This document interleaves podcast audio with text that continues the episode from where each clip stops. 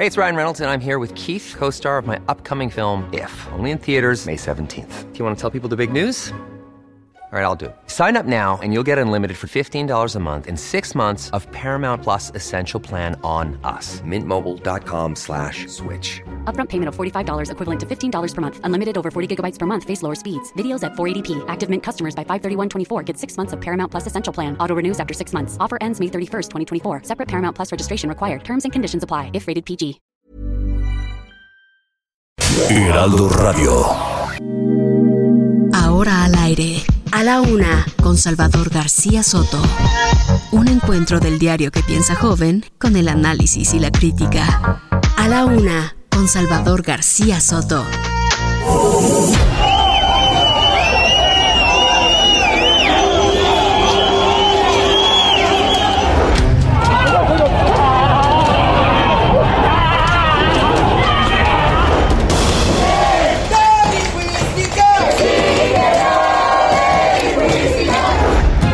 Debe Calderón esa explicación, independientemente de lo legal. No es nada más decir no sabía, no.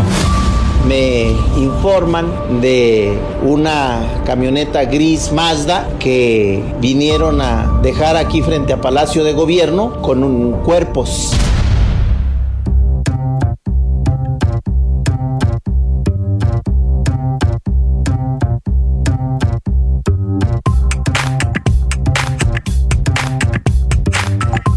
Ya es la una de la tarde en punto en el centro de la República y los saludamos con gusto. A esta hora del mediodía estamos iniciando a la una este espacio informativo que hacemos para usted todos los días a esta hora del día con el gusto y el privilegio y el placer también de saludarle y de acompañarle en esta parte de su día en este jueves, jueves de Reyes, jueves 6 de enero, día de Reyes. Anoche, bueno, más bien hoy por la mañana muchos niños despertaron con sonrisas felices, otros quizás no. También hay niños que no, no reciben eh, el hay niños en situación muy vulnerable, en situación de calle, en orfanatos, en bueno, espero que la mayor parte de los niños hayan amanecido contentos, aunque sea con un pequeño regalo, no importa el monto, el tamaño, lo que cueste, sino la ilusión, hay que mantener viva la ilusión de la infancia, de eso se tratan este tipo de conmemoraciones como la que hoy estamos celebrando de Día de Reyes. Los saludo con gusto a nombre de todo este equipo que me acompaña aquí en A la Una, todo un equipo de profesionales del periodismo que vamos a llevarle la mejor información, el mejor análisis y la crítica en la radio mexicana. Vamos a tener información importante de este jueves, por supuesto también vamos a tener algo de humor y temas para relajarnos, para acompañarle música, por supuesto, para alegrar también su día. Este, en esta semana nos hemos propuesto poner música eh, para hablar del nuevo año, del nuevo ciclo que comienza. Cada año es un ciclo de vida, un ciclo de oportunidades también, de retos, por supuesto. Han sido tres años ya difíciles, 2020, 2021 y este que no pinta nada a la pero pues hay que ponerle, como dice el dicho, al mal tiempo buena cara, buena actitud y eso es lo que nos proponemos hacer aquí en este espacio informativo. Le agradezco que me acompañe y mando un saludo desde esta frecuencia, nuestra frecuencia central 98.5 de su FM aquí en el eh, Valle de México, el Heraldo Radio, a toda la República Mexicana, a todas las ciudades donde nos sintonizan, los abrazamos con afecto, los saludamos y los invitamos a acompañarnos en las siguientes dos horas a toda la República Mexicana, desde Guadalajara, Guadalajara, Jalisco, Monterrey, Nuevo León, la ciudad del Carmen, Campeche, Coatzacoalcos, Veracruz, Colima, Colima, Culiacán, Sinaloa, la comarca lagunera, allá en Durango y en Coahuila, también en Morelia, Michoacán, en Oaxaca, la capital del, estado del mismo nombre, San Luis Potosí también capital, Tampico, Tamaulipas, Tapachula, Chiapas, el istmo de Tehuantepec en Oaxaca, Tepic, Nayarit, Tijuana, Baja California, Tuxtla Gutiérrez, Chiapas, Villahermosa, Tabasco. También nuestra señal llega al otro lado del río Bravo, nos escuchan en las ciudades tejanas de Brownsville y McAllen. Mandamos un abrazo afectuoso a todos los amigos tejanos, mexicanos y tejanos que nos escuchan allá en estas frecuencias. Vamos a los temas que le tengo preparados, deseando que su día y su año vayan comenzando bien, porque este año todavía está iniciando. Muchos todavía, de hecho, no regresan de las vacaciones. Los niños en muchas escuelas van a regresar hasta el próximo lunes 10. Algunas ya empezaron clases este lunes. Y bueno, ya sabe, el puente de Guadalupe Reyes termina oficialmente hoy. No tienen por ahí una musiquita de terminación del Guadalupe Reyes que me pongan algunas fanfarrias porque se acabó el Guadalupe Reyes. Ahora sí, señores, a partir de mañana y de lunes a trabajar. Venga.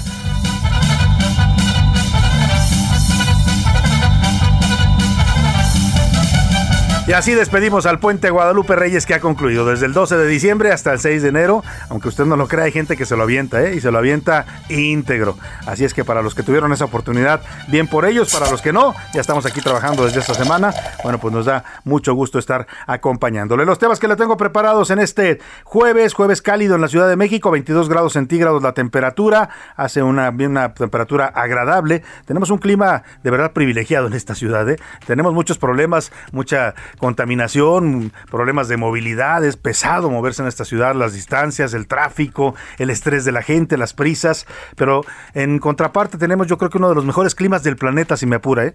O sea, estamos en invierno y hace calorcito, para que me entienda, ¿no? Y en la noche sí, fresquito, se pone un suétercito, una chamarra, un abriguito y anda, anda cómodo. La verdad es un clima bastante privilegiado el que seguimos teniendo en esta gran Ciudad de México, acá en el altiplano. Y vamos a los temas, le decía, el terror, al menos seis cuerpos fueron dejados a las puertas del Palacio de Gobierno de Zacatecas. Le voy a contar qué respondió el gobernador a esto que es un claro desafío de la delincuencia organizada. Zacatecas está fuera del control, fuera de control de las autoridades estatales y federales y eso que hace ya casi un mes que el presidente anunció el envío de miles de soldados, de tropas del ejército, de la Guardia Nacional para calmar la violencia en Zacatecas? Bueno, la respuesta del crimen parece ser esta. Le dejan cuerpos en las puertas del Palacio de Gobierno al eh, gobernador David Monreal. Imparable. Le voy a contar también de los casos de COVID en México que se están disparando otra vez. Estamos llegando a niveles de contagio que si pues se acercan a los picos más altos que hemos tenido en esta pandemia. Ayer se reportaron más de 20 mil nuevos casos, una cifra que no veíamos desde el 21 de agosto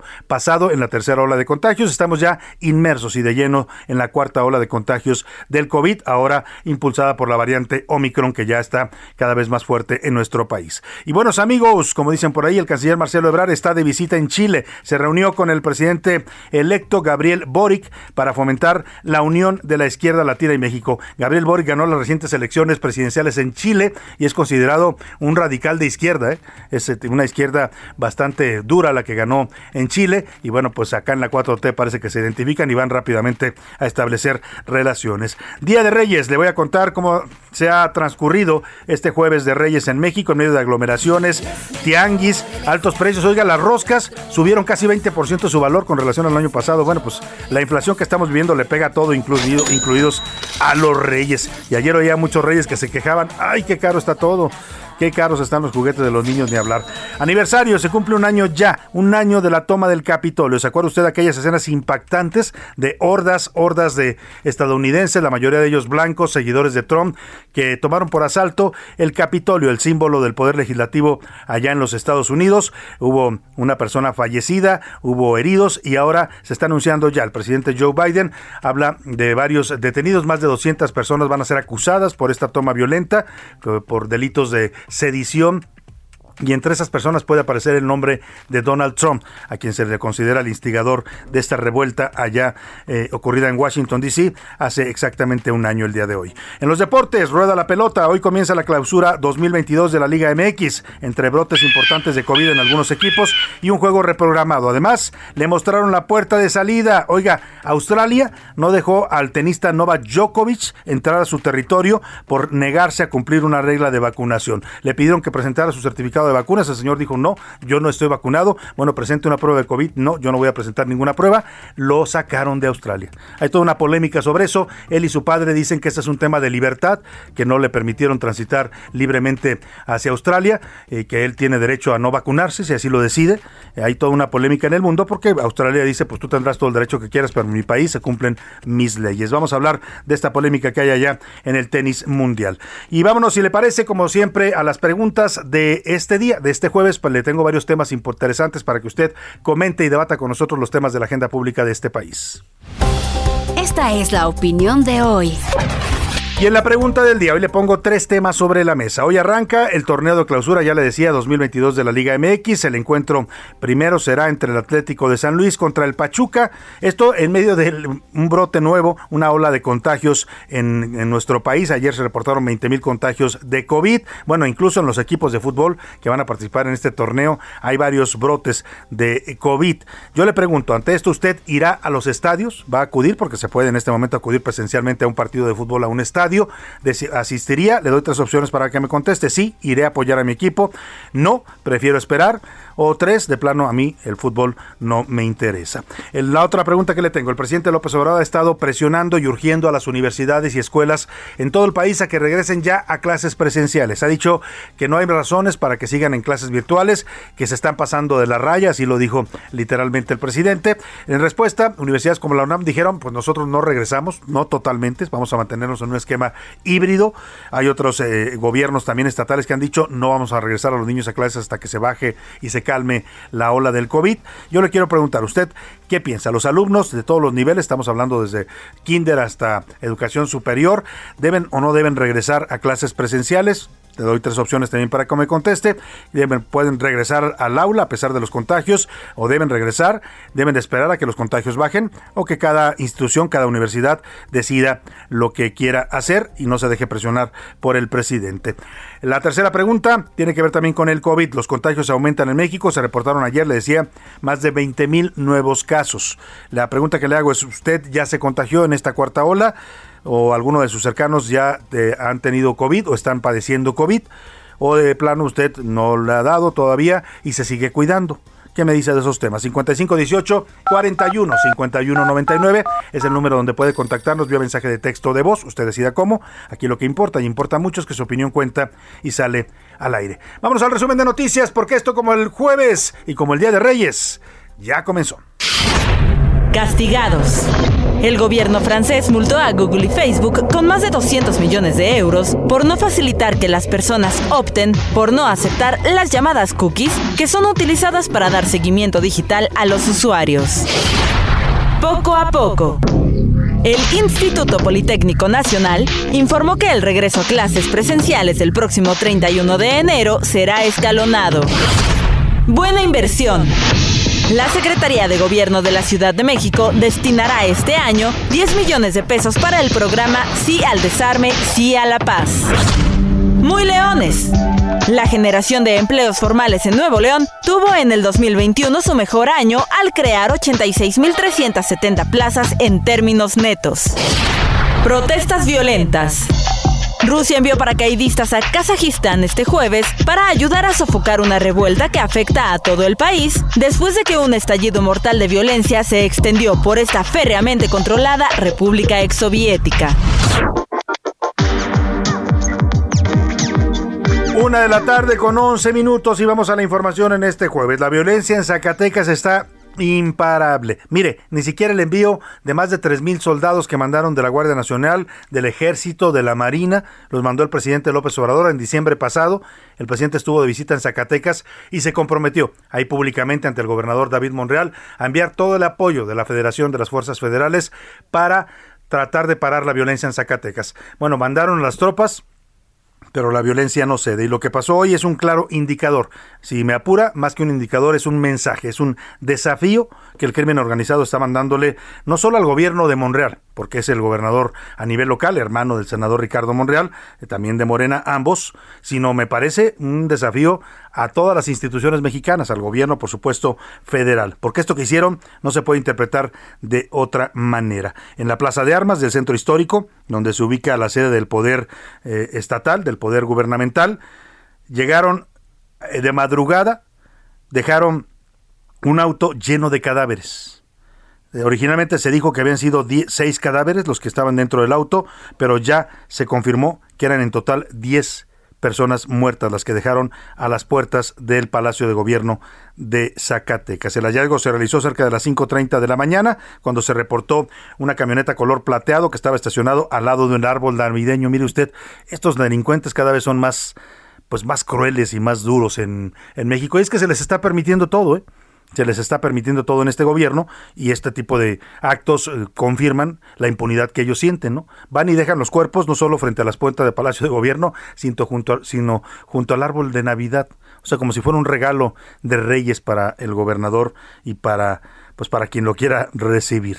Eh, respondió rápido el gobernador Monreal a través de sus redes sociales y bueno, culpó de otra vez al pasado, ¿no? Ya sabe, estos gobiernos de ahora que todo quieren culpar al pasado, pues sí, los del pasado fueron muy malos, ¿eh? yo no defiendo a nadie, ni al exgobernador de Zacatecas que se llamaba Alejandro Tello, que era priista, mal gobernador, ni a los expresidentes, pero eso de estar culpando al pasado cuando ellos ya tienen la responsabilidad, pues me parece que se, se, les va desgastando ese discurso. Vamos contigo, Stephanie Villegas, corresponsal allá en Zacatecas, para que nos cuentes de este macabro regalo de Reyes que le dieron al gobernador de Zacatecas. Buenas tardes.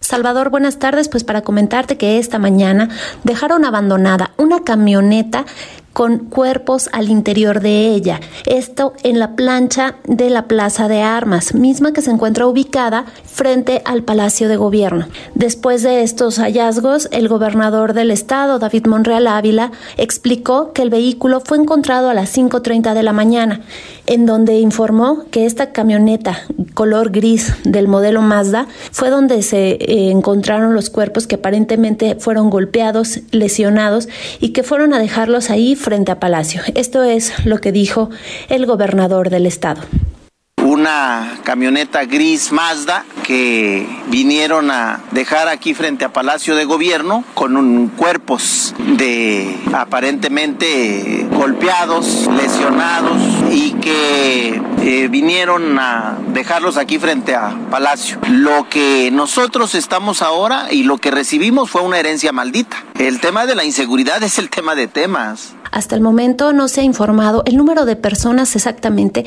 que se encontraban dentro de este vehículo y autoridades estatales y federales pues se encuentran ya eh, patrullando este, la zona y las áreas aledañas a este lugar. Esta es la información que tenemos desde Zacatecas. Salvador, buenas tardes. Muchas gracias, Stephanie Villegas, por tu reporte allá en Zacatecas. Muy buenas tardes. Y bueno, ya escuchaba usted al gobernador David Monreal. El tema que recibimos es una herencia maldita, y no lo dudo, ¿eh? Vaya que le dejaron el Estado en problemado, como, como, como están la mayoría de los estados en este país. La pregunta es, ¿cuándo el gobernador va a empezar a asumir que ya es su responsabilidad? ¿No? Sí, la herencia, pues sí, es la herencia. Y él cuando se propuso para candidato sabía cómo estaba el Estado. Digo, no es que nadie lo haya engañado. Le digo, señor David Monreal, venga usted a gobernar un Estado que está en jauja, que está totalmente seguro, tranquilo, aquí no pasa nada, venga usted y gobiérnenos. Él llegó y se propuso como candidato y dijo que podía sacar adelante al Estado. Y, y sacarlo adelante significa sacarlo de la crisis de seguridad de la que habla. Tiene ya, va para cumplir dos meses en el cargo. El próximo 19 de enero va a cumplir dos meses como gobernador. ¿Va a seguir culpando al pasado? Porque ese discurso se agota, ¿eh? Llega un momento en que ya te dicen, bueno, pues sí, si no puedes, pues entonces llégale, como dijeron por ahí, ¿no? Aquí alguna vez el señor Alejandro Martí, si no pueden, renuncien, ¿se acuerda? Bueno, ahí está lo que dijo el gobernador de este hecho. Mire, nada más para que se dé usted una idea. A pesar del envío de las tropas federales, el presidente estuvo, le decía yo, en diciembre pasado en Zacatecas, tuvo una gira de trabajo y ahí en, en, público anunció el inicio de esta operación Zacatecas, rescate a Zacatecas, así la llamó el presidente, a partir del 25 de noviembre. Es decir, ya lleva más de un mes la estrategia y a pesar de eso, mandaron 3.000 848 elementos distribuidos de la siguiente forma: 1940 elementos de en la región centro del estado, 804 en la parte norte y 1104 en el sur del estado. En total se unieron 8241 efectivos en las zonas militares de San Luis Potosí, Guanajuato, Aguascalientes y Jalisco. A pesar de estos números, en lo que va de este año, nada más en estos seis días que va de 2022, Zacatecas ha tenido 34 asesinatos violentos. O sea, entre 6 y 5 homicidios diarios en lo que va de este año nada más. Ya no le hablo del 2021 cuando tuvo récord en hechos violentos y homicidios derivado de esta pugna que hay entre los cárteles de Sinaloa y de Jalisco, el cártel Jalisco Nueva Generación que dejó más de 34 cadáveres colgados en puentes y en espacios públicos.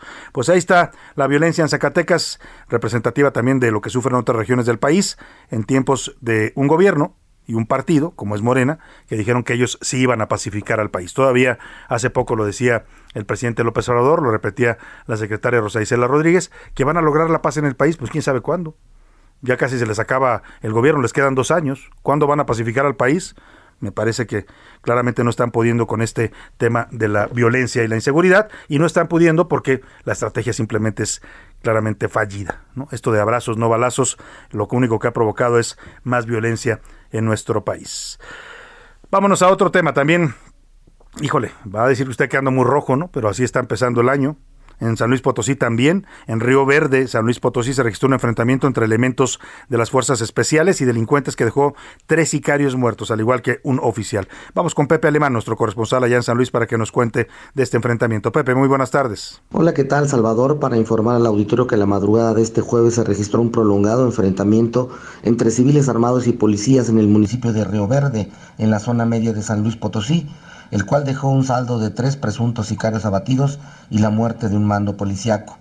El intercambio de metralla comenzó al filo de las 4 de la madrugada en la colonia Las Huertas, en el citado municipio, cuando luego de un reporte de personas armadas en la calle Vicente Guerrero y el arribar agentes de la Policía Estatal y agentes ministeriales, desde dos casas de seguridad con blindaje en algunos vidrios, civiles abrieron fuego en su contra.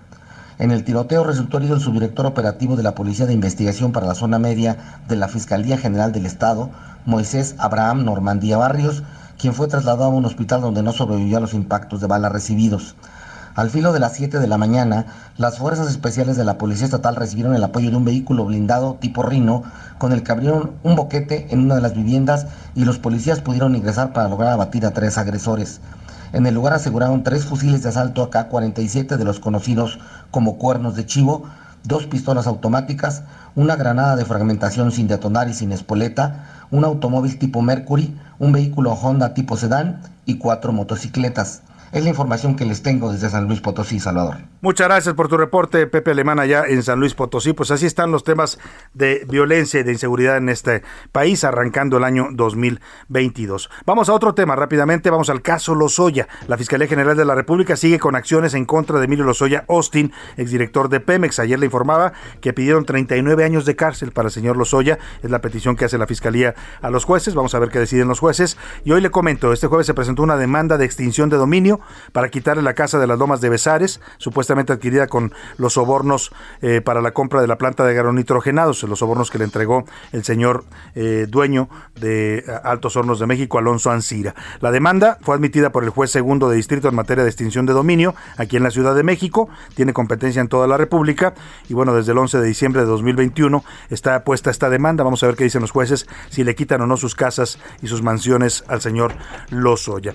Vamos al tema de COVID. México ya vive en pleno la cuarta ola de contagios. Ayer la Secretaría de Salud reportó 20.626 nuevos casos. Mire, estamos hablando de uno de los picos más altos desde que empezó esta pandemia a finales del 2019. Este pico no lo veíamos desde el 21 de agosto del año pasado en la tercera ola. En algunos estados de la República ya hay alarma, como Tamaulipas, donde fue declarada una alerta por el aumento de casos COVID-19 en la entidad. Vamos con Carlos Juárez hasta Tamaulipas para que nos cuente de esta alerta por COVID en su estado. Buenas tardes, Carlos. Así es, Salvador. Tamaulipas se encuentra en alerta ante esta cuarta ola de casos de coronavirus y es que en las últimas 48 horas se registraron cerca de mil nuevos casos positivos, lo que preocupa a las autoridades estatales así como también al sector comercial. Hay que mencionar que más ciudades se encuentran en semáforos rojos, entre ellos Matamoros, Ciudad Victoria, así como también Tampico, Madero y Altamira. La secretaria de Salud, Gloria Molina Gamboa, advirtió que los contagios han registrado un incremento importante durante estos primeros días del mes de enero, por lo que pidió a la población a vacunarse y completar su esquema eh, completo, así como también aplicarse el refuerzo que estén emitiendo las autoridades sanitarias. Hasta aquí mi reporte, Salvador. Muy buenas tardes. Muchas gracias, Carlos Juárez. Pues así la situación allá en Tamaulipas y en buena parte de la República. ¿eh? Están aumentando los casos en todos los estados. La Ciudad de México, por supuesto, no es la excepción. y mientras tanto, el mundo también vive un descontrol por el aumento de casos y de contagios de COVID. En la última semana se registró un récord, escuche usted, de 9.5 millones de contagios de COVID-19 en todo el mundo. Esto representó un aumento del 71% en el recuento semanal de infecciones. Estados Unidos también reporta un récord de contagios. se superó ya el millón de contagios en las últimas horas. Tan solo en Nueva York fueron detectados casi 78 mil nuevos casos de COVID en 24 horas. Y vea lo que está pasando en Chile. En Chile, los encargados del Zoológico Nacional Buon 2000 eh, Buonsu se llama este eh, eh, zoológico en Chile, comenzaron una campaña para vacunar a los animales, a los animales del zoológico. Hasta hoy tigres, leones, pumas, simios y un orangután de 28 años han recibido ya la vacuna contra el COVID. No es la misma vacuna que se aplica a los humanos, es un biológico especial que se hizo para los animales, fue desarrollado por el laboratorio norteamericano Zoetis, es para tratar de prevenir que estos animales desarrollen el COVID. Pues ahí están los temas de el COVID en el mundo. Vamos a ir a una pausa y voy a regresar platicándole pues eh, también un año ya de la toma violenta del Capitolio. Hay un discurso hoy importante, del, lo vamos a estar analizando con nuestros analistas allá en Estados Unidos, el discurso de Joe Biden, donde habla de quiénes fueron los responsables de esta toma. No menciona, se esperaba mucho que mencionara el nombre de Donald Trump, pero sí habla claramente de que la administración pasada, es decir, la administración de Donald Trump, alentó y, e incitó a la sedición, a esta toma violenta que hoy cumple el año. Voy a la pausa y regreso, lo dejo con música. Diego Torres, cantante argentino, y su himno al optimismo y a la esperanza. Se llama Color Esperanza. Ánimo, que empiece un nuevo año, un nuevo ciclo y una nueva posibilidad de cambiar. Saber que se puede, querer que se pueda, quitarse los miedos, sacarlos afuera, pintarse la cara color esperanza, corazón.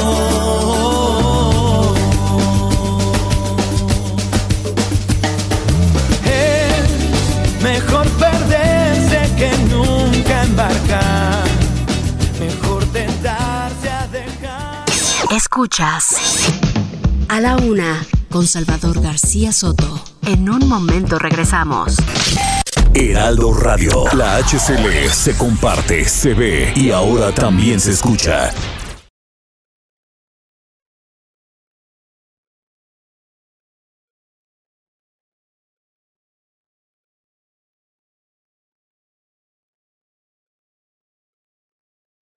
Heraldo Radio. La HCL se comparte, se ve y ahora también se escucha.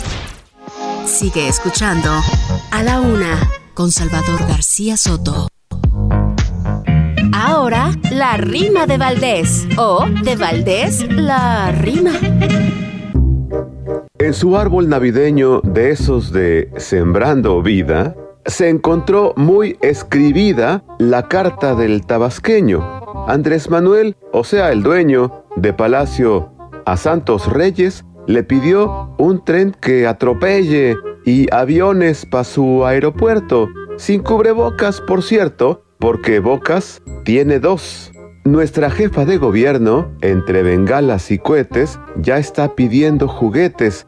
Pa' Marcelo pidió un cuerno y que se vaya al averno. Para ella, cosa sencilla, nada más pidió una silla en Palacio Nacional, regalo presidencial y harta gente en las casillas. El que se muere de celos, ni perezoso ni tardo, es Monreal, o sea, Ricardo, por la Claudia y por Marcelo.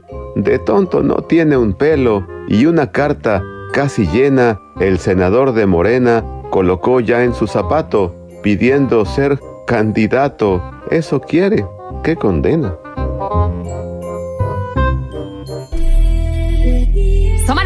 See me and them face get saggy. But you know what make them aggy? I show me a dolly. Tell a gal fi go away. Shut all you want, but you can't touch me. Every day I'm me life blessed like Sunday. I know my fault, so you born ugly. Jealous of me looks, just you me look like a dolly. Me look like a dolly. Enough money spent on me body. Enough man a dead over me. Una de la tarde con 31 minutos. Este ritmazo que usted escucha es la cantante Shen Si, cantante jamaiquina de 25 años de edad. Le estamos escuchando su canción. eh, porque, bueno, pues se estrenó esta canción, se llama Dolly, la estrenó apenas el pasado 3 de enero. Esta semana le estoy poniendo música, además de música de aliento, de comenzar, de nuevos ciclos, también estrenos de este año 2022 y esta está fresquecita. Shensi, Dolly, súbale un poco. like a dolly, like a dolly. Enough money spent on me body. Enough man a dead over me. If you want me a dolly, listen me. Me look like a dolly, like a dolly. Ray, enough money spent on me body. A la una con Salvador García Soto. Vamos a más información, una de la tarde con 32 minutos. Le platicaba hace un rato de la tema de la rosca de Reyes. Estamos eh, eh, pues celebrando hoy el Día de Reyes. Ayer mucha gente, bueno, en, realidad las ro- roscas aparecieron desde pues casi desde noviembre. Yo empecé a ver roscas en diciembre ya en algunos cafés de estos eh, cafés famosos, esos que tienen la sirenita. Ya, ya venían rosca de reyes, en los de los tecolotitos también. Pero bueno, la tradición dice que se debe comer entre la noche del 5 y el día de hoy, ¿no? que es el día de Reyes. Le estoy platicando este tema de la rosca. Por cierto, ayer partimos una aquí, a José Luis Sánchez le tocó el, el, monito, el niño, así es que va a poner los tamales para el 2 de diciembre. Le estoy para el 2 de febrero, perdóneme, ¿no? Eh, eh, le estoy platicando esto porque eh, esta tradición de la rosca de Reyes, que pues además es deliciosa, ¿no? Porque es rica comerse un pedazo de rosca con un chocolatito caliente y luego ya en febrero pues los tamales que pague el que le tocó. las roscas aumentaron hasta en 30% este año de 2022 en comparación con lo que costaban el año pasado de 2021. El pretexto o el argumento para justificar este aumento es que pues todo subió en los ingredientes como las harinas, el azúcar, los frutos secos. Laura Quintero nos cuenta por qué, por qué aumentaron las roscas. Hola Salvador, buenas tardes. Feliz Día de Reyes para ti, para los radioescuchas y para todos los compañeros ahí en cabina. Como sabemos, Salvador, hoy 6 de enero se parte la tradicional rosca de reyes y si bien es un momento en el que todas las familias eh, pues celebramos y, y, nos, nos reunimos para convivir un poco más, para concluir con este maratón Guadalupe Reyes, pues desgraciadamente este año nos estamos enfrentando a que la rosca de reyes cuesta hasta 30% más que el año pasado. Como sabemos, esto es resultado de la inflación, del encarecimiento de productos que sufrimos todos los mexicanos pues en muchos productos que adquirimos de manera cotidiana y la rosca de reyes no se escapó a estos incrementos. De acuerdo con un sondeo realizado por la Alianza Nacional de Pequeños Comerciantes, una rosca familiar en promedio adquirida en tianguis o en mercados está en 300 pesos. Esto es 30 pesos más de lo que estaba el año pasado, el 6 de enero de, de 2021 y en algunas tiendas de autoservicio como Walmart, Costco y Sam's, los incrementos van del 10 al 30% también dependiendo de la presentación de la rosca. Como sabemos, Depende del tamaño, depende del relleno, depende del sabor, porque ya tenemos mucha variedad en este producto. Este es mi reporte, Salvador. Buena tarde. Muy buena tarde, Laura. Pues ahí sí, la verdad hay mucha variedad, muchos estilos ya de roscas. Se les ponen rellenos de distintos tipos. Yo prefiero la más tradicional, la que es la rosca sencilla con su fruta seca, con, con sus biznagas que traen ahí luego muy ricas, ¿no? Sus, sus eh, ates, ¿no? Esa es la que me gusta a mí, algo ahí de, de, azúcar eh, en, la rosca. Vamos no sea mal pensado, ¿eh? no, no, no, estoy albureando, estoy hablando de la rosca de reyes.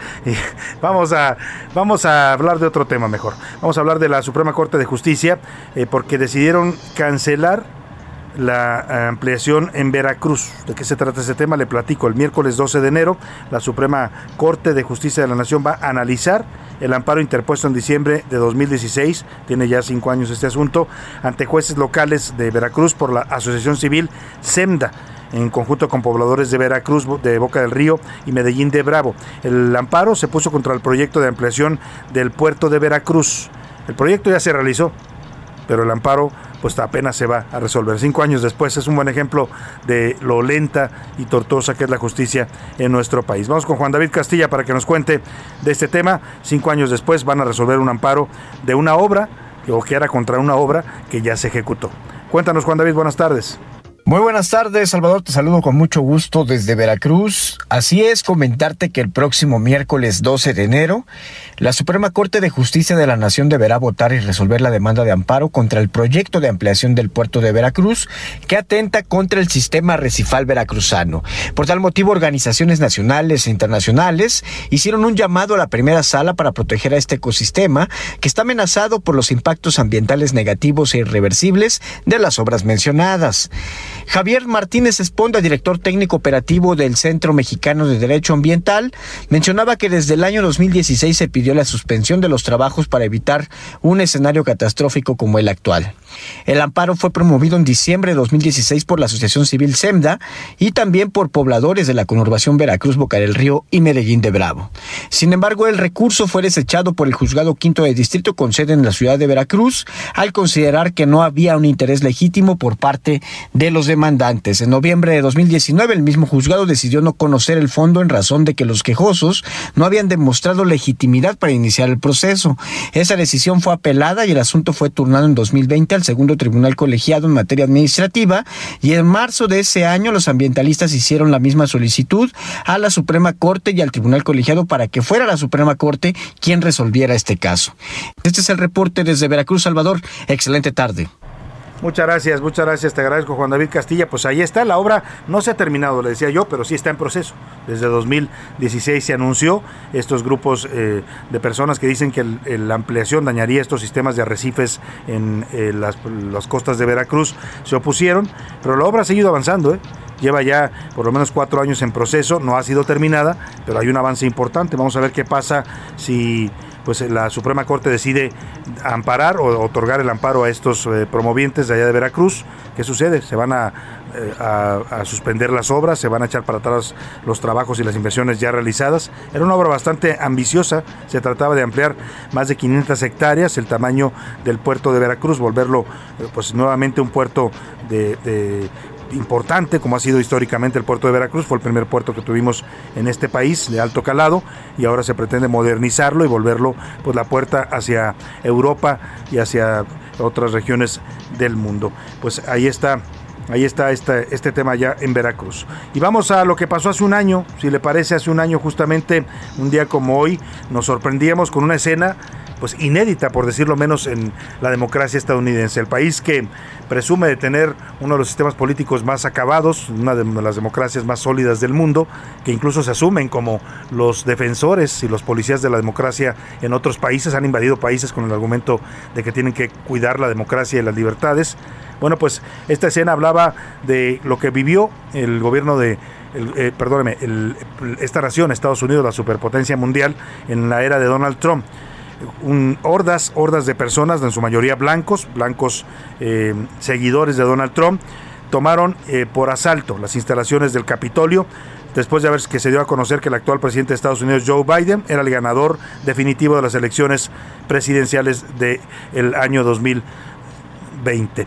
Esto fue lo que ocurría hace un año. Así sonaba una toma violenta que sorprendió no solo a los estadounidenses, sino a todo el planeta.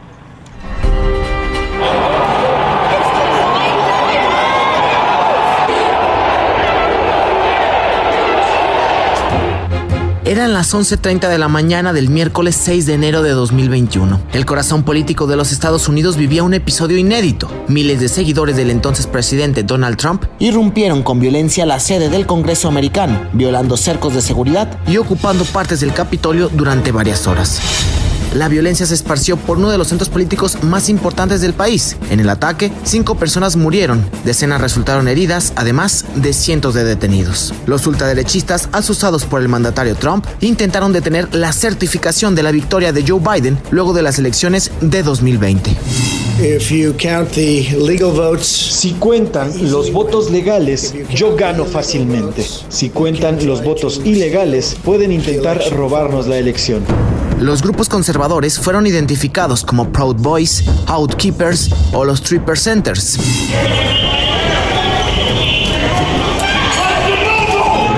Las imágenes dieron la vuelta a todo el mundo, que sorprendidos no daban crédito de lo ocurrido en Estados Unidos. Así, a un año de este hecho, el gobierno ya del actual presidente Joe Biden ha realizado dos investigaciones en las que 700 personas, entre abogados, empresarios, arquitectos y otros civiles, han sido acusados desde planear el ataque hasta agredir a policías. De ellos, 165 se han declarado culpables, cuatro se arriesgan a una condena de 20 años o más de cárcel y 71 con 5 años de prisión. Para la una con Salvador García Soto, Iván Márquez. Fíjese usted las diferencias con todo lo que uno le pueda criticar al sistema estadounidense, que no es perfecto, dista mucho de ser una democracia perfecta, tiene sus, sus eh, cuestiones bastante eh, controvertidas. Eh, la diferencia, ¿no? Un año después ya identificaron a todos los agresores, 200 personas están siendo sujetas a proceso, en distintos grados las van a culpar con distintas eh, sentencias de prisión. Aquí en México, ¿cuántas tomas hemos tenido de nuestro poder legislativo? ¿Cuántas se le gusta en los últimos tiempos, no? Desde aquellas que entraron a caballo los del Barzón, las, eh, algunas más recientes, eh, o de, edificios públicos, el que le guste, ¿no? ¿Y cuántos, cuántas personas han sido procesadas? Ninguna. Algunos detenidos sí en, por mm, cuestiones de disturbios, pero luego los liberan. Dos, tres meses después los sueltan y ya no pasó nada. Esa es la diferencia entre un país que sí aplica la ley y un país pues que simplemente la legalidad existe solamente en el papel. Bueno, el presidente Joe Biden habló hoy de este aniversario, de este primer aniversario y de los eh, procesos judiciales que están en proceso. Habló de los responsables, de quienes incitaron a esta toma violenta y mencionó directamente a la administración de su antecesor Donald Trump. Dijo que nunca más se va a repetir un hecho como este en su país. Por primera vez en nuestra historia, un presidente no solo perdió las elecciones, intentó evitar el traspaso pacífico de poder mientras una turba violenta irrumpía en el Capitolio, pero fracasaron. Fracasaron y nos encargaremos de que un ataque como este no vuelva a ocurrir nunca más. Bueno, pues ahí está, fracasaron, dice Joe Biden. En su momento sí, sí, sí, sí hicieron tambalearse a un sistema tan poderoso como el estadounidense, pero bueno, pues un año después ya hay gentes acusadas y sujetas a proceso, incluida la responsabilidad de Donald Trump, que es hoy directamente señalada por el señor Joe Biden. Lo que no se sabe y es lo que se especula en los círculos políticos y en los medios de Estados Unidos es si habrá una acusación directa, una acusación penal en contra del señor Trump. Eso no lo han todavía definido, aunque hay especulaciones de que sí podría haber algún tipo de acusación. Más adelante vamos a hacer el análisis de este discurso de Joe Biden, de lo que significa este aniversario, este primer año de la toma violenta del Capitolio, con nuestra analista Lila Beth, que se encuentra allá en Washington, D.C. Vámonos por lo pronto a otro tema importante. A la una, con Salvador García Soto.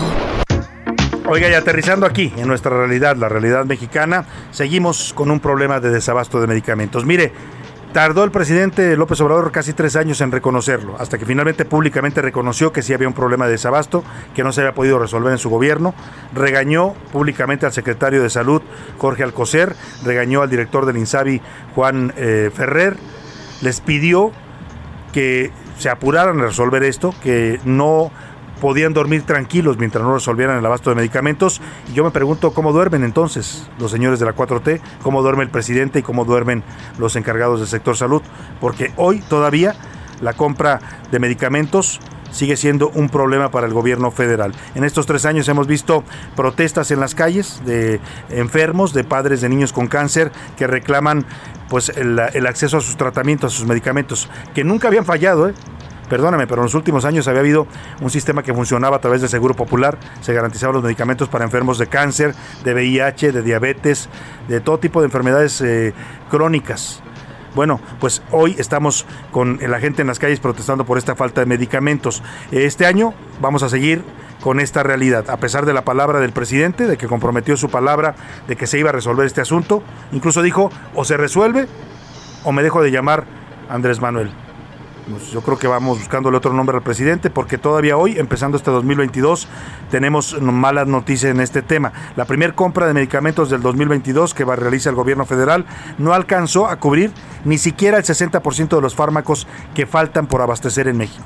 Ni siquiera el 60%. O sea, estamos hablando todavía de un déficit mayor al 40% de medicamentos que necesitan los mexicanos. Y es que de 600 claves, las claves son las eh, clasificaciones que se le dan a los medicamentos para las distintas enfermedades, 265 fueron declaradas como desiertas, es decir, no hay quien surta esos medicamentos o eso fue lo que dijo el gobierno federal. Mica Ramírez nos explica cómo está la situación del desabasto y las compras fallidas del gobierno federal de, en los medicamentos que reclaman con urgencia a los mexicanos.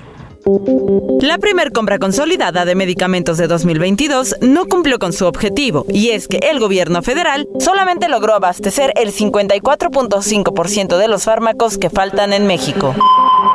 En total, son 583 claves faltantes, de las cuales solamente se lograron contratos de 318. Así, 265 fueron declaradas como desiertas por falta de oferta o precios muy altos.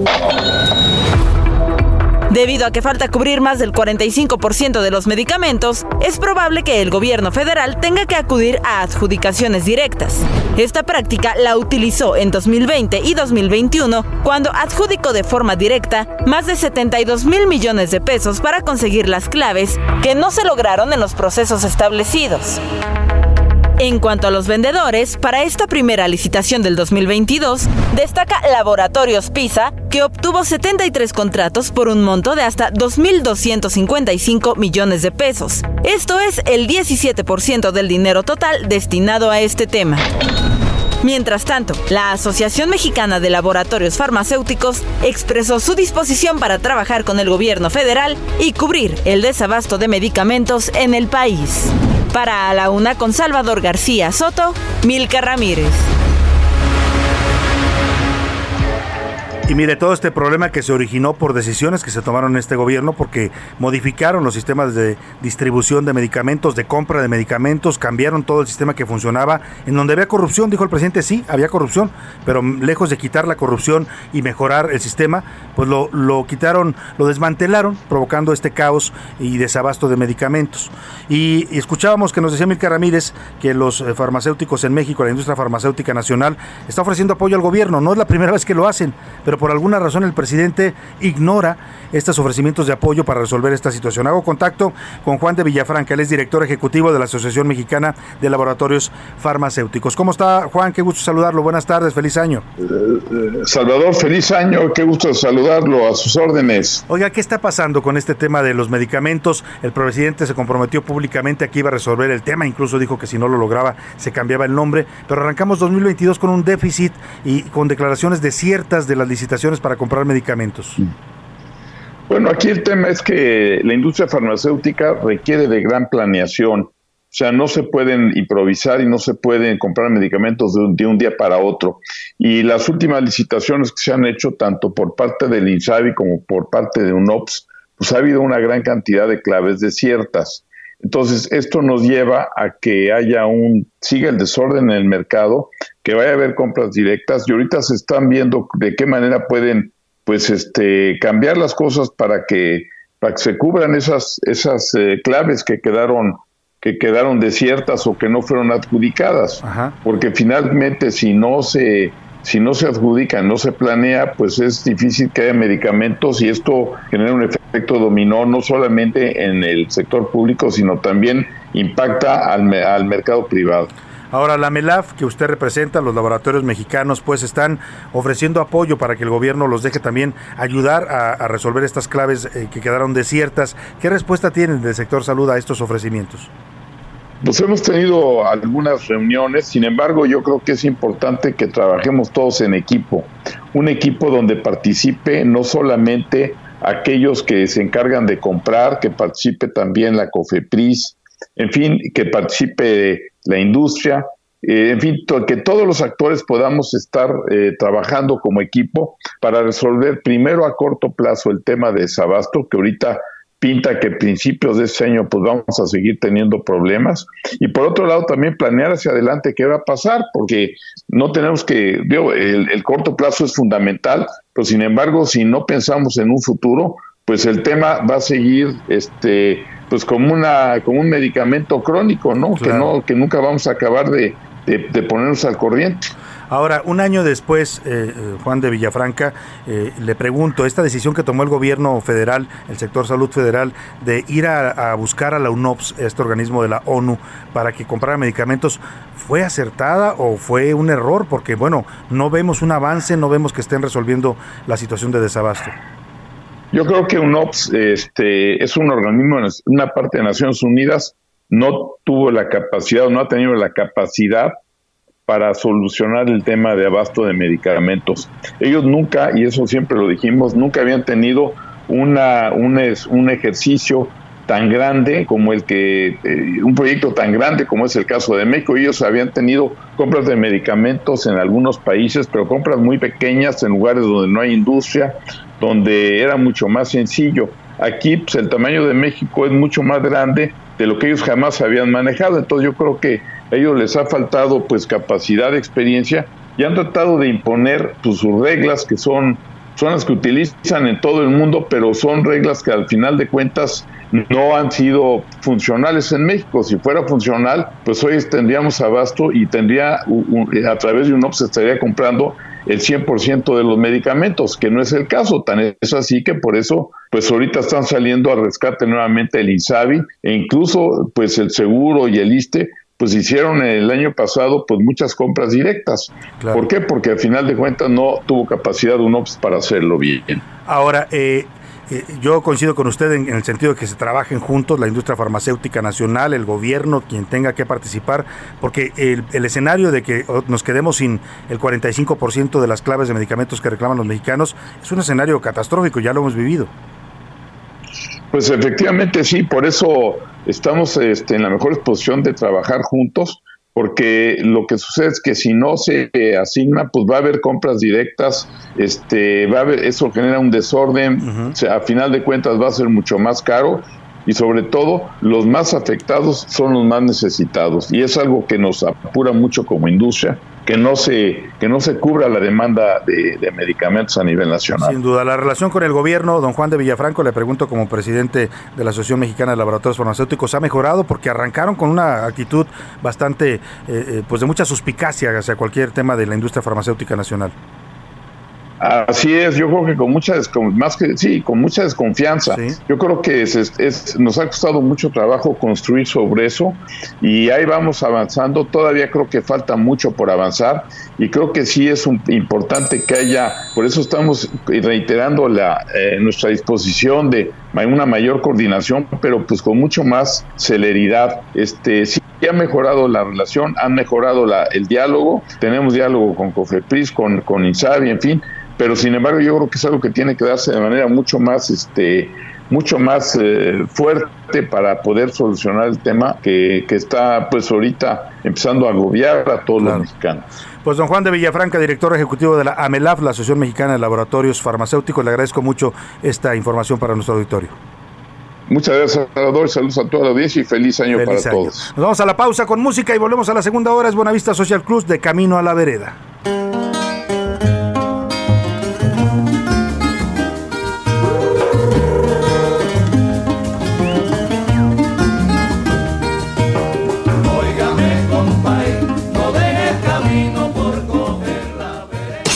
Escuchas a la una con Salvador García Soto. En un momento regresamos. Heraldo Radio 98.5 FM, una estación de Heraldo Media Group, transmitiendo desde Avenida Insurgente Sur 1271, Torre Carrachi, con 100.000 watts de potencia radiada. Heraldo Radio, la HCL se comparte, se ve y ahora también se escucha. Ya estamos de vuelta con A la Una, con Salvador García Soto. Un nuevo día para amar, un nuevo día para perdonar, un nuevo día para terminar con el mal caminar, un nuevo día soy para intentar cambiar, un nuevo día para con todo lo malo culminar, un nuevo día para amar, un nuevo día para perdonar, un nuevo día para terminar con el mal caminar, un nuevo día soy para intentar cambiar, un nuevo día para con todo lo malo culminar, un nuevo día soy para que vos crezcas demostrando amor. A quien vos tengas cerca porque no sabes. Mañana cuando amanezcas estarás vivo. Para que amor ofrezca. Nuevo día soy. Para perdonar también a aquellos que te dañaron que no te hicieron el bien. Yo no sé cuántos son. Si uno 50 o 100 deja de lado el odio no te subas a ese tren. Un nuevo día soy. Para olvidarte de todo de tus malos actos. Ya no preguntes cómo él está a tu lado y te está esperando también respetando la decisión que te has tomado. Un nuevo día soy. Ya son las 2 de la tarde, punto en el centro de la República y los saludamos con gusto. A esta hora del mediodía estamos comenzando la segunda hora de A la Una. Vamos ya por la segunda parte de este espacio informativo. Tenemos todavía mucho, mucho para informarle, para compartirle, para comentar con usted. Vamos a estar escuchando en esta segunda hora sus opiniones y comentarios a las preguntas que le formulamos el día de hoy. Vamos a tener, por supuesto, más historias, más noticias, más entrevistas, mucho más para seguir junto a usted en este 6 de enero, Día de Reyes. Pero antes de platico, estamos escuchando a Rodrigo Aquino, conocido como RDG Urbano. Eh, la canción se llama Un Nuevo Día, es un rapero argentino. Y bueno, pues eh, a propósito de lo que le hemos venido diciendo, en esta semana nos proponemos eh, pues decirle que siempre se puede cambiar, amar, perdonar, cambiar, pueden ser propósitos buenos para este 2022. escuchamos un poco más de RDG Urbano y volvemos con, le digo, ¿qué más le tenemos en esta segunda hora? Nuevo día soy para dejar ese camino. Que tiene un feliz principio pero un triste destino. Que parece ser muy fácil pero todo lo contrario. Y hoy te lo vengo a decir porque lo creo necesario. Y encara este camino que quizás sea más duro pero sé que te llevará hacia un mejor futuro. Puedes enderezar tus pasos de eso no lo dudo. Tomando buenas decisiones de eso estoy seguro. Deja todas esas Tiene cosas toda la razón en su, en su rap el señor Rodrigo Aquino, ¿eh? En cambiar no es fácil, a veces hay que, cuesta trabajo, cuesta trabajo cambiar hábitos, actitudes, eh, corregir defectos, ¿no? Que tenemos, todos los tenemos, eh, pero bueno, si usted se lo propone y si le echa voluntad, muchas ganas y actitud, todo cambio es posible para el ser humano. Tenemos esa capacidad, siempre lo he pensado y siempre lo repito porque lo creo, el ser humano tiene la posibilidad siempre de cambiar, de, de moldearse, de eh, adaptarse a nuevas circunstancias y de cambiar lo que no le sirva, lo que no le funcione, lo que le provoque problemas en su día a día. Bueno, dicho esto, vámonos, vámonos a los temas que le tengo preparados en esta segunda hora. Déficit. Durante 2021 el gobierno gastó más de lo que ingresó. Se trata de un déficit de más de 400 mil millones de pesos. Es una cifra récord.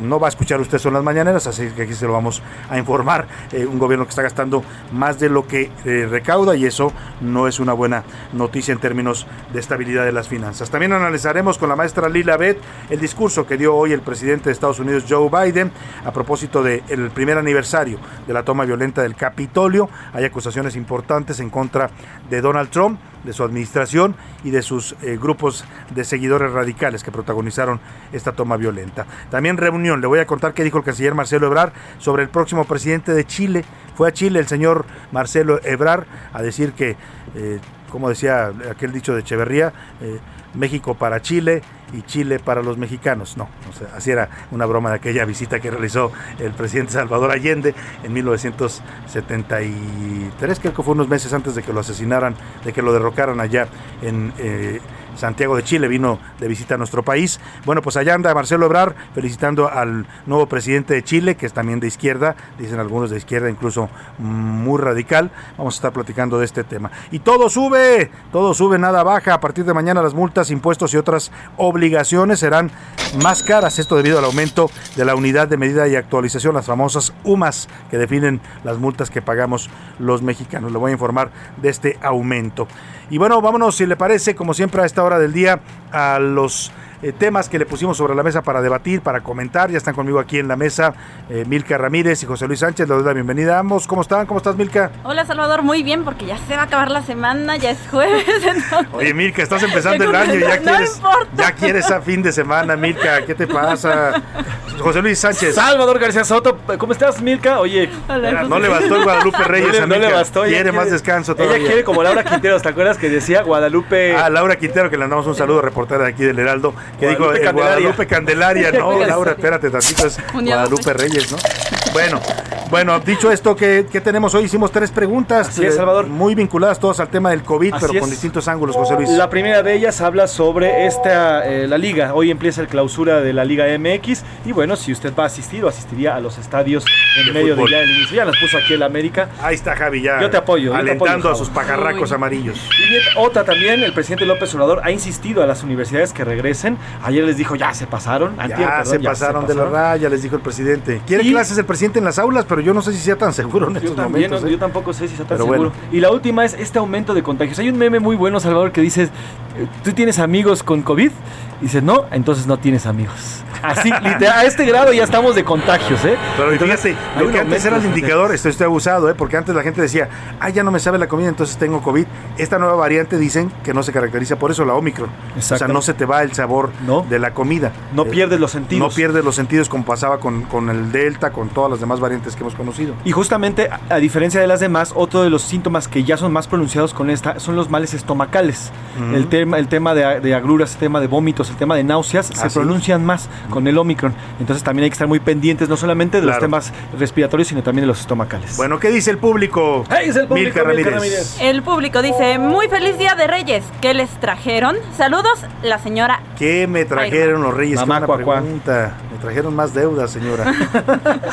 No se crea, no se crea. La verdad es que no, no me porté bien, yo creo, porque no me trajeron nada los reyes. Me levanté temprano a buscar ahí en mi zapato, pero estaba vacío. Ah, Ah, qué Ah, triste sí, José historia. Luis. Bueno, yo todavía no llega, pero ya está por llegar este viernes, ya seguro el señor. Bueno, el niño, el niño máximo, mi sobrino, que se va a ser nuestro regalo. Ah, ese de va a ser tu regalo de Reyes, Sí, va a ser tío, José Luis, ahora ya va a ser tío. el tío Pepe. tío Pepe. El Ay, tío la Pepe. rosca. La rosca sí traía muñeco, la rosca de tu hermano y de tu Exactamente. cuñada. Este, ¿Y a ti, Milk? ¿Qué te trajeron? A mí, pues me trajeron mucho amor y mucha salud con mi familia. Entonces, Eso es lo más importante. Venga, Milka. Oigan, yo quiero decirles algo rapidísimo. Tienen que asomarse, por favor, a eh, www.heraldodemico.com.mx para que vean a Salvador García Soto con el nuevo look. O hoy en la noche, Ah, hoy en la noche, Ah, en las noticias de la noche, se le ve muy bien la barba que se dejó en Una estas barbilla vacaciones. ahí que me Se ve muy bien, se ve muy bien. Un Así poco que rala, pero bueno, No, no, no, se ve muy bien. Me la dejé en vacaciones y ya me gustó. Me a No, se ve muy bien. Ayer lo un ratito tele, se te ve muy bien. Hace mucho que no me la dejaba. Así que A ver, véanlo. Eh, hay otro mensaje, buenas tardes, don Chava y equipo. Saludos desde Texcoco. Soy Israel. A tu primera pregunta, no me interesa el fútbol, pero sí asistiría a un estadio. Sí Si viaja, sí, dice, si viajamos en el metro, pues, sí. ya qué más da. ¿Cuál es la diferencia, no? Oiga, la gente que usted utilizando transporte público, cuídese mucho de verdad, porque se vuelven, en estos brotes nuevamente, en estos picos, se vuelven los principales focos de contagio. Así es que protéjase, no se quite el cubrebocas, pues eh, trate de guardar la sana distancia en la medida de lo posible, porque en el metro y el metrobús a veces es imposible, ¿no? Vas como sardina ahí. Sí, el doble cubrebocas que están recomendando ahorita. El doble cubrebocas es una buena medida. Este cubrebocas normal, como el de los cirujanos, que es este Sí. delgadito, y el Y arriba, el KN95. KN95, eso lo protege aumenta más. la protección, correcto. Y a tu segunda pregunta dice que apoya a Andrés Manuel, que porque se ha perdido mucho la interacción universitaria. Ah, bueno, él está de acuerdo en que ya regresen a clases las universidades. Hola Salvador, Priscila, José Luis y equipo del mejor noticiero de la radio. Muchas gracias, muchas gracias. El presidente no debe opinar o presionar ni a las universidades autónomas ni a las estatales. A las primeras por su naturaleza autónoma y a las segundas porque dependen de estados libres y soberanos. Saludos, Alberto desde Colima. Gracias, Alberto. Un saludo allá en Colima. Qué bonito es Colima. Sí, qué hermoso. Que por cierto están ya con el regreso de los vacacionistas a sus debidos lugares. En Colima ya registran un fuerte aumento ¿También? de casos de COVID. Porque ya se vacían pues, las playas. Tienen, tienen los puertos hospitales. importantes ahí, Exactamente, Manzanillo, las playas de Miramar, que son muy concurridas en estos días. Primero, todas las vacunas a menores de edad y luego la escuela. Primero la salud. Luis Alberto Rojano. Bueno, ahí está primero la salud, es su punto de vista. Salvador, ya está bueno que estos gobernantes de Morena sigan con estos pretextos. Dicen lo mismo que el inquilino de Palacio. Ya está bueno de tanta ineptitud. Saludos, Salvador. Soy Julio. Muchas gracias, muchas gracias por su comentario. Buenas tardes, Chava, Pris, Pepe y Milka, esperando que los reyes sí les cumplan sus deseos. Salud, dinero y mucho amor. La primera pregunta, voy a ver los partidos de- desde mi casa por seguridad para mí y para los demás. La segunda, las universidades son autónomas y no deben de ser sumisas a organismos gubernamentales, porque de ahí surgen los científicos y son ellos los que toman las decisiones. Ay, perdón, es que se me olvidó. Son ellos los que toman las decisiones. Si sí o no se debe asistir a clases, el presidente sabe que el pueblo es sabio. Y no, no me ha dado COVID, será porque respeto a la vida y a los que Qué me bueno. rodean. Qué bueno por usted, sígase cuidando que no le ha dado. Hay ya poca gente queda que van invictos, como dicen por ahí, ¿no? Sí, yo. conozco algunos Sí. que ya. José Luis. Y- Yo. José Luis. José Luis se ha contagiado. Er- Eric Alcántara de las noticias de la noche. Tampoco. Erika, poca, gente, ¿eh? poca gente. Rubén tampoco se ha contagiado. La que pueda decir que no ha tenido todavía COVID. Somos hombres bueno por usted. crean. No, nos hemos cuidado bastante, la verdad. Nos cuidamos muchísimo. Sí. Eh, bueno, este mensaje fue de Antonio desde Zapopan, Jalisco. Muy bien, Muy Antonio. bien, gracias Antonio. Saludos a Zapopan. Excelente tarde, saludos al equipo. Referente a la pregunta del COVID-19, sí tengo varios conocidos con el esquema completo que se han vuelto a enfermar más leve, Sí. pero no entiendo por qué se enferma nuevamente, escribe Eduardo Herrera. Bueno, Eduardo, lo que pasa es que la vacuna ya está dicho por los científicos, incluso los que la crearon, la vacuna no nos va a evitar eh, contraer nuevamente el virus. Lo que sí nos ayuda es a que si nos volvemos a contagiar sea más leve la enfermedad, sea que no acabe usted con baja oxigenación y lo tengan que intubar. Eso es lo que le ayuda pues la vacuna. Por eso es importante ponérsela, ¿no? No nos, no nos evita contagiarnos, no, pero sí nos protege de agravarnos con la enfermedad. Hay un, perdóname que los interrumpa, hay un, hay un tuit muy, muy bueno, pues, que tuiteó Luis Gerardo Méndez, este actor. Sí. Es una imagen de él, se ve destrozado, se ve devastado eh, Luis Gerardo. Esta imagen, y cuenta en este tuit, que la subió, se la tomó, se la tomó, solamente es la fotografía, se, Solo la su tomó, foto. se la tomó cuando a su papá, su papá falleció por COVID. Cuando su papá... eh, Cuando le dieron la noticia. Le dieron la noticia, pero le dicen, no, le dicen que, está, que lo iban a intubar y que había 20% de probabilidades de salvar la vida. Él dice, y lo narra en el tweet, que en ese momento sabía que iba a perder a su padre. Y sube esta imagen hoy y después hace toda una narración en el hilo en el que dice, lamentablemente en ese momento no había vacunas. todavía. hoy, ya después con las vacunas sé que si se hubiera vacunado y hubiera podido eh, llegar a ellas, se mi padre hubiera salvado. se habría Esa es salvado. la diferencia Es la entre diferencia. vivir o morir por el COVID. Si usted se vacuna y tiene sus vacunas, puede sobrevivir al COVID sin problema, sí, con algunos malestares, algunos más, algunos menos, depende de cada organismo, pero si no se vacuna, pues el riesgo de que se muera por COVID es muy alto. Y llegó el primer halago para Salvador García Soto. Venga. Se ve muy bien, señor Salvador, con Hombre. su nuevo look. Ah, no, muchas gracias, le agradezco, le agradezco su comentario. Del COVID, tristemente, ya hay un contagio en el salón de clases de mi hija. Da coraje que no cuiden a sus familias.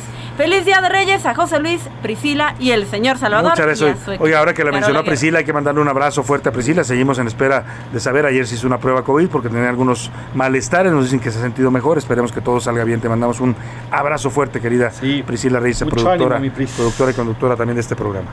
Y arroba ese García Soto, la comunidad que sigue y sigue. Oigan, sobre el tema del el aumento, ¿usted conoce a alguien que ya se haya infectado? Mira, 80% dicen sí, muchos conocidos, es lo que te digo, o sea, ya todo el mundo conoce a Pocos, yo tengo pocos amigos que no se han infectado. Tú, uno- tú eres uno de ellos. Pero sí, hay pocos.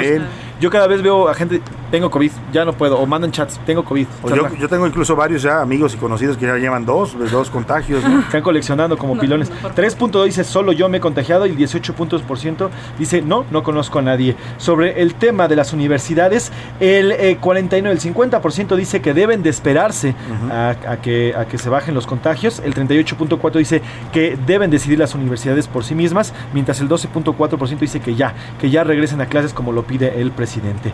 Y ya por último sobre la clausura, el, los partidos de El la Liga de MX, el 60% dice que prefieren esperar, que mejor los van a ver en sus casas. Yo creo que es más prudente. Yo ¿no? también creo. Digo, es bonito ir a ver un partido de fútbol al estadio, sin duda tiene un, un encanto especial el ambiente que se hace ahí, los gritos, las porras, la gente que se desahoga y dice, Hay gente que va a por la boca. Exactamente. Pero pues es es riesgoso. Sí, y el problema es que ahí estás consumiendo alimentos, estás gritando Sí, precisamente claro, y claro. no es tan fácil mantenerte 90 minutos con el cubre- cubrebocas la, puesto. mayor, no es tan gente- pues, la mayor parte de la gente se la quita. claro. Me tocó ver. Y el 10% dice que sí, quisiera a los estadios. Bueno, pues ahí está su opinión. Muchas gracias por contactarnos. Sígase comunicando con nosotros al 55 18 41 51 99. es. Vámonos rápidamente al cotorreo informativo en este jueves.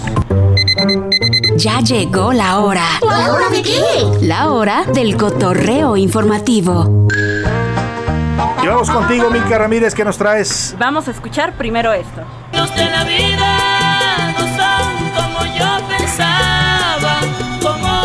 Qué buena canción, esa le gusta al presidente. ¿Te acuerdas que la puso en una mañanera? Por, por ahí lo, lo tienes. Bueno, incluso la declamó, ¿no? Por ahí debe estar el lado donde dice. eh, Ahí está. esa. No son como imaginaba. Pero aparte, Javo te lo mezcla con la rola. Rapea el DJ presidente. Javo. Bueno, a ver, primero que nada, ¿han tomado alguna decisión equivocada por amor? ¡Uh, Milka! No me toques eso. Bueno, resérveme las siguientes 10 programas para contarle a Milka. Los alargamos. Endejadas. nos- Si les contáramos. ¿Qué pasó, ver, ¿Por qué nos haces esa pregunta tan comprometedora al aire? ¿Por qué y por qué tan así de golpe? Lo que pasó es que hubo un reto en TikTok donde cada usuario eh, mencionaba como la peor cosa que había hecho o la cosa más extrema que había hecho, ¿no? Y se hizo viral el video de un chico mexicano que estudiaba en Harvard y ponen el video como cuando le dije a mis papás que Harvard no era lo que yo esperaba para regresar a México con mi novia. El problema es que cuando regresa a México, pues Ajá. sí, los caminos de la vida no eran como él estaba esperando, Ajá. porque la novia le dice, ay, ¿qué crees? Que solamente quiero que seamos amigos. Uf, o sea, dejó la Universidad de Harvard por su novia. Y la novia, Llegando aquí lo cortó. directo a la friendzone. Lo mandó a la friendzone. Uf, Directito. uf, qué duro. Pues sí, la verdad es, es que además el enamoramiento es un estado en el que uno se vuelve No pensamos o sea, claramente. a endeja, ¿no? La Sí, verdad, no, sí. o sea, totalmente. traes el cerebro nublado por químicos que te hacen ver las cosas diferente, ¿no? Sí, un Pues poco. ni hablar, ni hablar.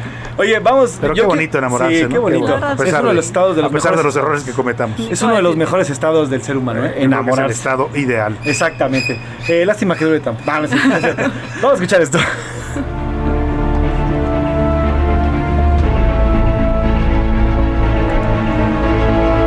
Salvador Milka, es parte del intro, seguramente ya lo reconocieron, de la serie The Crown, esta serie que se hizo muy Oh, famosa sí. el año pasado, aunque ya lleva tres temporadas, este año sale la cuarta, pero se hizo muy famosa el año pasado, el 2021, porque narra la historia de la vida, de la de todo, prácticamente toda, toda De la reina Isabel II. todo lo que vivió la reina Isabel II, precisamente, que ahorita pues ya tiene 98 años, no, está por cumplir 100 años, este Sí, año cumple ella y 100 Chabelo años. están rivalizando están ahí juntos, quién están el, el quién vive. Pero bueno, se los cuento porque y voy a remontar, de remontarme hasta Halloween, la pequeña Mary Ann Morrison subió a través de sus redes sociales una imagen, bueno, sus padres, una imagen en la que se disfrazó como la mismísima reina Ah, hicieron Isabel. de la reina, mira.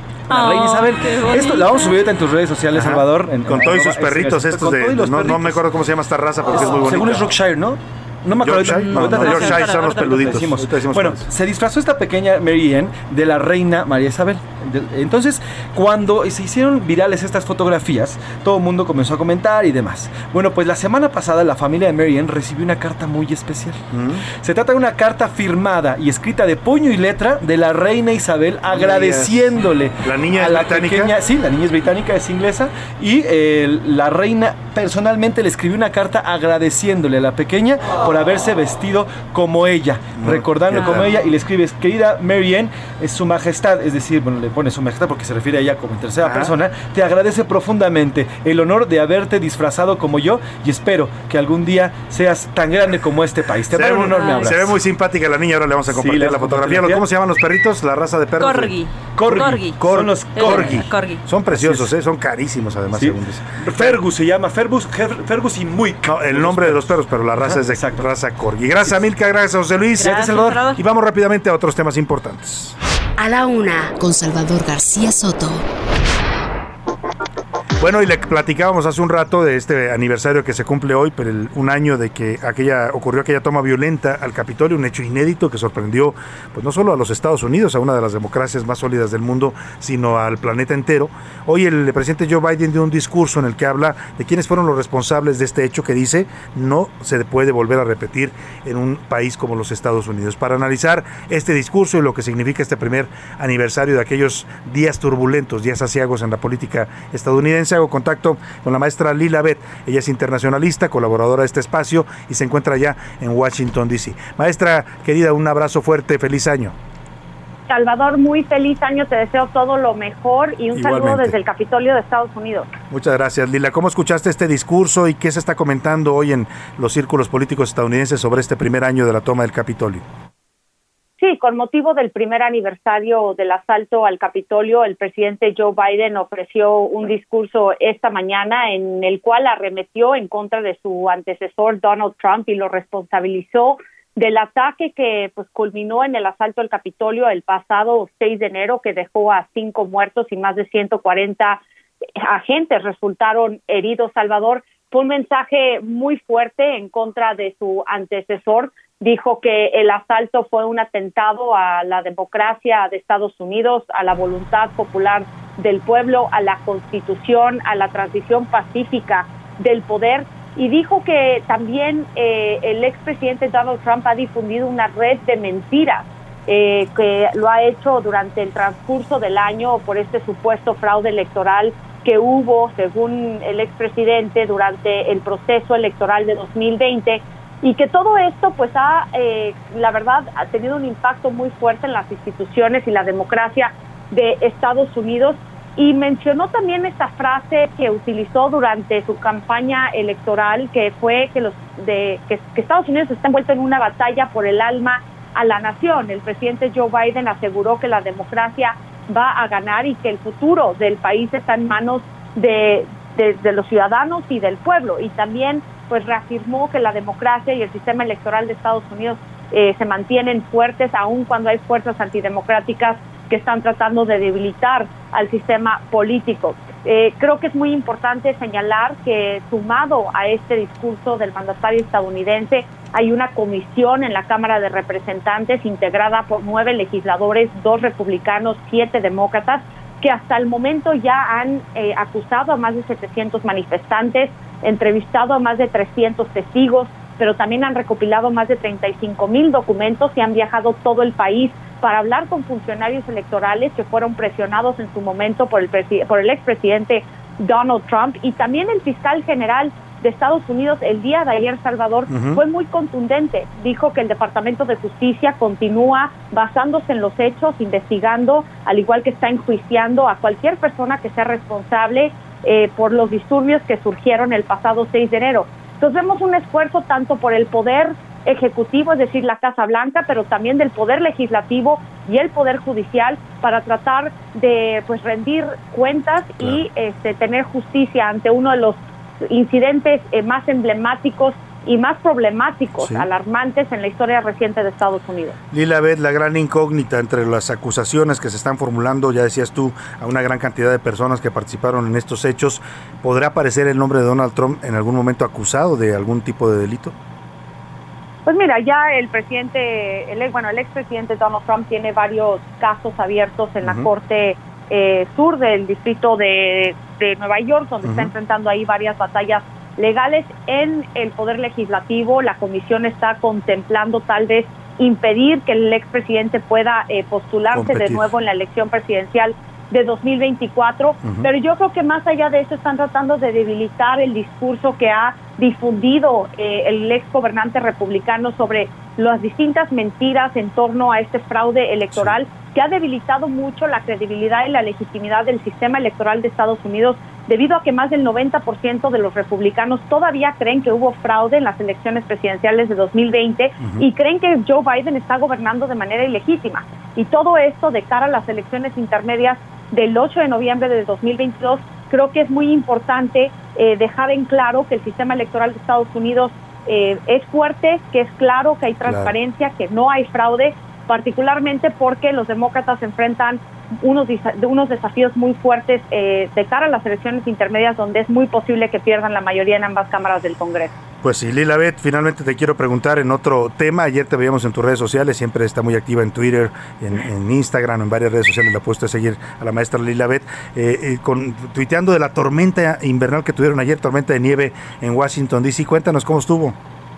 Sí, fue una tormenta invernal que dejó más de 10 pulgadas de nieve, no solamente en la región de, de Washington, D.C., sino en otros estados como Maryland y Virginia. Eh, la alcaldesa del distrito de Columbia incluso eh, declaró un estado de emergencia debido a esta gran tormenta invernal que pues causó apagones, pero también eh, pues muchos muchas trabas y, y muchos atasques en vías de transporte, tuvo afectaciones en los servicios de autobuses, es decir, se congeló por completo eh, la capital de Estados Unidos, al igual que sus alrededores, y eh, sigue habiendo muchísima nieve, eh, las temperaturas han caído eh, sustancialmente y se espera que esta noche pueda caer aún más nieve, Salvador, así es que estaremos bien tapados desde Pues sí. acá. Abrígate muy bien, Lila, cuídate mucho. Te mandamos un abrazo afectuoso hasta Washington, D.C.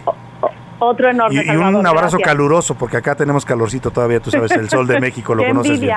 Muchas gracias, Lila. de la buena. Gracias, Lila. Gracias. Un abrazo para Lila Bet. Nos vamos a la pausa con música. Ella es Ella Fitzgerald, la reina del jazz, y nos canta The Could Be the Start of Something Big. Este año podría ser el comienzo de algo grandioso. You're walking along the street, or you're at a party, or else you're alone, and then you suddenly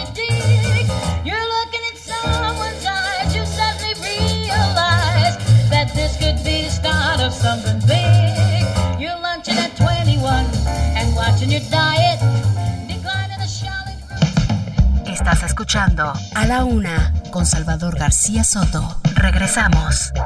Heraldo Radio. La HCL se comparte, se ve y ahora también se escucha.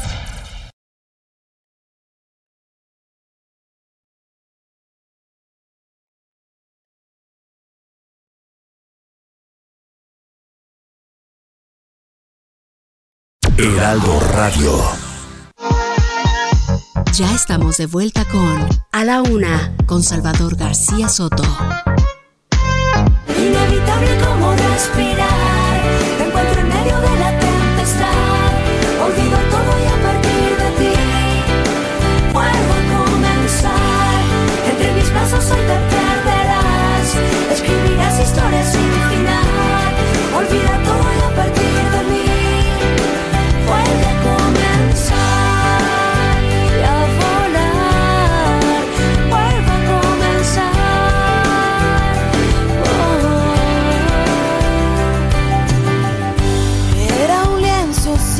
2 de la tarde con 30 minutos. Seguimos aquí en A la Una. Y bueno, estamos escuchando esta canción que se llama Vuelvo a comenzar.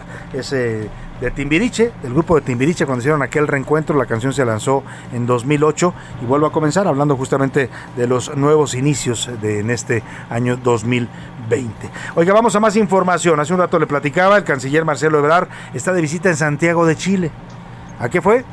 Bueno, pues fue a felicitar personalmente, a nombre del gobierno de México, a nombre del presidente López Obrador, al eh, recién electo presidente chileno. Ganó las elecciones en, ¿qué fue? En noviembre pasado, en diciembre pasado. O sea, Hubo elecciones presidenciales en China, hubo dos vueltas y ganó el eh, eh, izquierdista eh, eh, Gabriel Boric. Izquierdista, dicen algunos, incluso de izquierda, una izquierda muy radical no es una izquierda moderada la que va a gobernar Chile. Y bueno, eh, claramente la presencia del canciller Marcelo Ebrard pues habla de un acercamiento de México a los gobiernos de izquierda en Latinoamérica.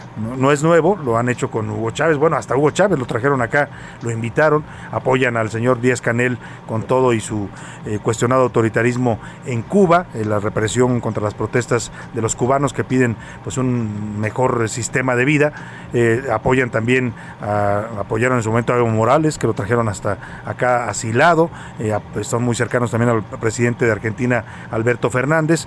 Es decir, este, este intento de revivir aquel viejo eh, eje de, bolivariano, ¿se acuerda usted que lo llamaba Hugo Chávez? El ALBA, que le llamaron también. Bueno, pues México está en esta labor y el canciller Marcelo Obrar pues fue a Chile a felicitar personalmente al nuevo mandatario Gabriel Boric. Ahí coincidió en que pues es necesario fortalecer la unidad de los países de América Latina y el Caribe y, bueno, invitó también al nuevo mandatario chileno a que una vez que asuma el poder todavía no asume el cargo, ya es, es presidente electo, pues venga a hacer una visita oficial a México. Vamos con Paris Salazar para que nos cuente de esta visita de Marcelo Ebrard a Santiago de Chile, precisamente un país que estuvo gobernado por la izquierda allá en los años 70, 1973, el presidente Salvador Allende, de izquierda, que llegaba a gobernar a Chile, fue derrocado por la dictadura, por el ejército, por un golpe militar, dicen algunos financiado e- y operado por la CIA, instrumentado por las tropas al mando del general Augusto Pinochet,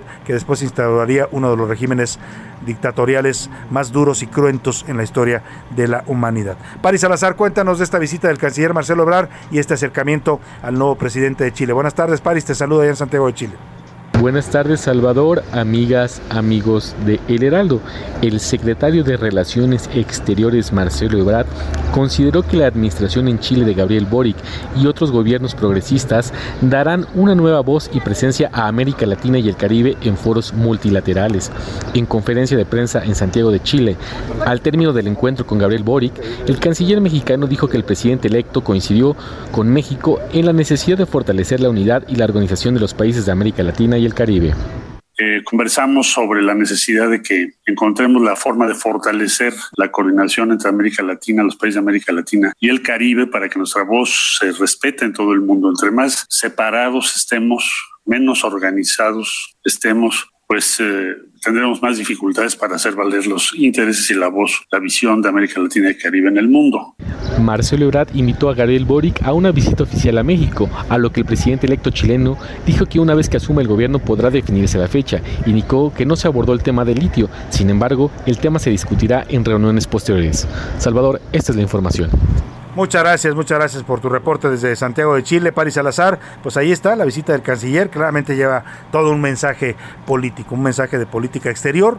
Buena parte de la política exterior del gobierno de López Obrador, del gobierno de la 4T, se ha orientado pues, a, revivir estas alianzas latinoamericanas, más con los países de izquierda, ¿eh? no necesariamente con los países gobernados por la derecha. De hecho, tuvieron, aunque invitaron a todos a aquella famosa reunión de la CELAC que tuvimos ahí por el mes de noviembre, fue que de octubre, noviembre, la reunión de la CELAC que terminó pues en un encontronazo ahí entre el presidente de Uruguay, Luis Alberto Lacalle, y el eh, pues, el señor Hugo Chávez y el señor eh, presidente también de, de qué país fue que de Bolivia, de otro, otro país que se confrontaron también ahí con Canel, dimes Díaz y Canel, diretes también Cuba. con Díaz Canel, que también era uno de los invitados a aquella cumbre.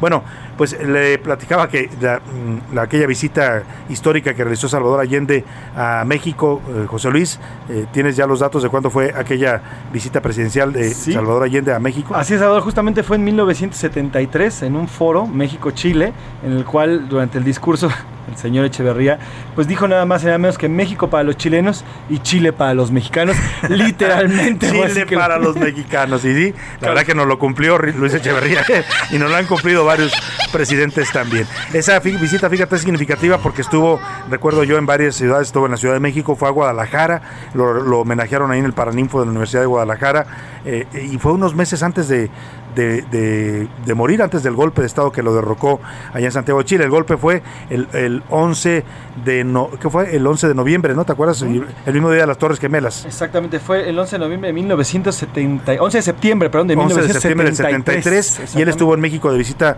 creo que unos, unos, unos meses antes, eh, si mal no recuerdo fue por ahí de julio o agosto.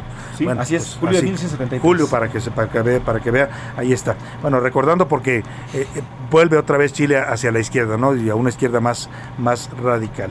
Después del gobierno de Sebastián Piñeira, que algo debió haber hecho mal, porque ahora pues eh, se- la- los chilenos se van hacia el otro lado del espectro político, hacia el otro extremo, literalmente. Que Salvador, una de las grandes, uno de los grandes eh, para, parteaguas para este cambio de gobierno fue la represión a los jóvenes que hubo en Chile con eh, los temas de los presupuestos para las sí, universidades. para las escuelas, que empezó como eso y terminó siendo una protesta masiva impresionante, la represión, los casos de jóvenes muertos, Sí, ¿no? por las desaparecidos fuerzas muertos. desaparecidos, pues eso le costó la presidencia al señor Piñeira y a su partido. Vámonos ahora a otro tema. ¿Usted sabe qué son las UMAS? Bueno, si no lo sabe, le platico. Las UMAS son las unidades de medida eh, así se denominan oficialmente, medida y actualización. Sustituyen al, bueno, se crearon para, para pagar las multas. Antes se decía, tiene que pagar usted una multa si se pasa un alto de 10 salarios mínimos, ¿no?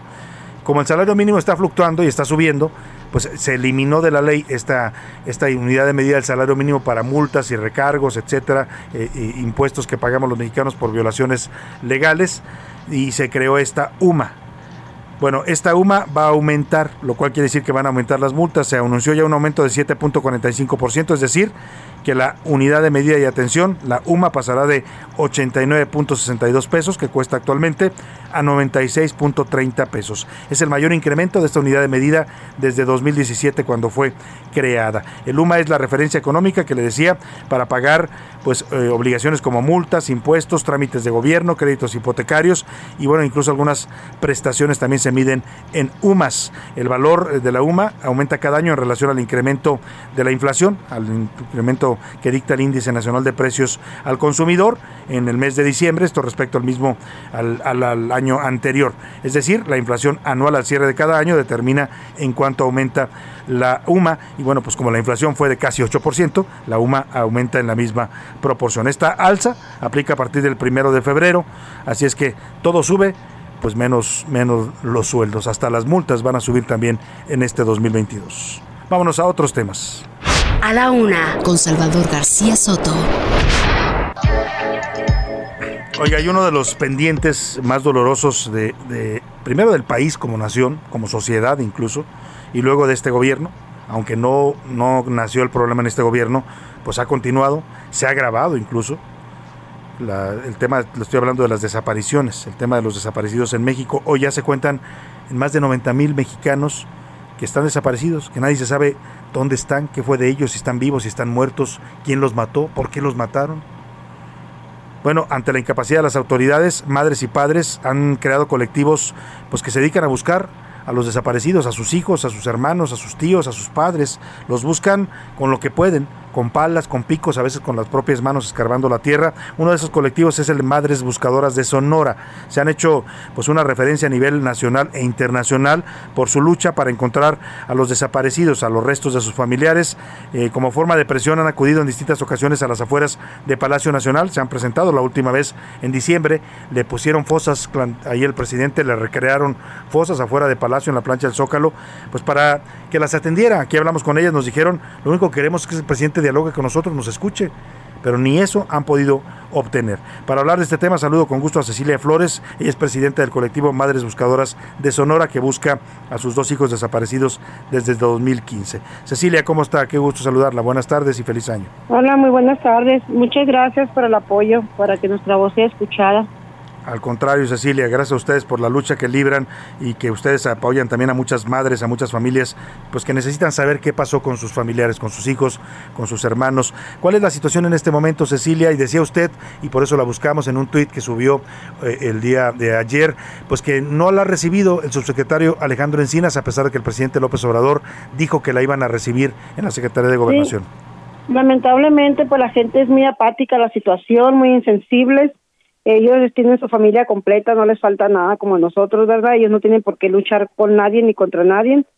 Y pues lamentablemente, a pesar de que el presidente siempre da la orden que se nos atienda, porque ya lo hemos visto en algunas siete ocasiones con esta, y siempre se da la orden a otras personas que se nos atiendan, pero, pero esas personas son apáticas, insensibles y no nos atienden nunca, no volvemos a saber de ellos, a pesar de que les mandamos mensajes, les llamamos, pero no tenemos respuesta. Entonces, eso está pasando, eso lo pasó en con Tadei, el señor Tadei en, en, en Hermosillo, en Sonora, eh, nunca nos recibió ni nos volvía a contestar el teléfono, ahora me manda con Encinas, a Encinas yo le estuve mandando mensajes desde septiembre, desde septiembre le estaba mandando mensajes y no he obtenido respuestas.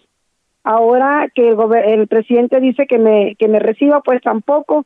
Me mandan a una junta eh, a una junta en la CEGOP. Yo acudo a la junta pensando que iba a estar el señor Encinas y que me iba a dar respuesta a mis, a mis, Sí. a mis preguntas. Y no, no estaba él, él. no estaba Y él. nunca llegó, nunca llegó. Me atendieron otras personas muy amables y muy buena atención, la verdad, mi respeto para esas personas, pero el señor Encinas nunca llegó a la, a la reunión. Pues eh, mal, mal por los gobiernos federal, por el gobierno de Sonora, que pues se niegan la, la, la atención, la posibilidad de audiencia para ustedes. ¿Qué es lo que quieren pedir ustedes en estos encuentros que se les están negando, Cecilia? Pues yo lo que quiero es que hagan trabajar las fiscalías y que hagan las investigaciones que corresponden para que den con las personas que me han estado amenazando y puedan preguntar qué se, quién se, qué se benefician con que desaparezca Madre Buscadora de Sonora y el colectivo que nos han querido robar la página por muchas ocasiones, nos han hackeado los perfiles donde se maneja la página, no nos han logrado robar la página porque la manejamos de muchísimos perfiles para, para prevenir esta situación. Y pues yo lo que quiero es volver a Sonora y por lo que me atreví a pedirlos hasta los cárteles del, del Estado, de que nos dejen, que nos ayuden a buscar a nuestros desaparecidos dejándonos buscarlos, que lo único que queremos es encontrarlos y traerlos a casa, que culpables inocentes, buenos o malos, son nuestros hijos y los amamos y los necesitamos de vuelta en casa. Es una lucha que tenemos por ellos y creo que, que esta lucha también su madre la tendría si ellos desaparecieran Sin duda. porque a nosotros no nos importa lo malo o lo bueno que sean, nosotros los queremos como son.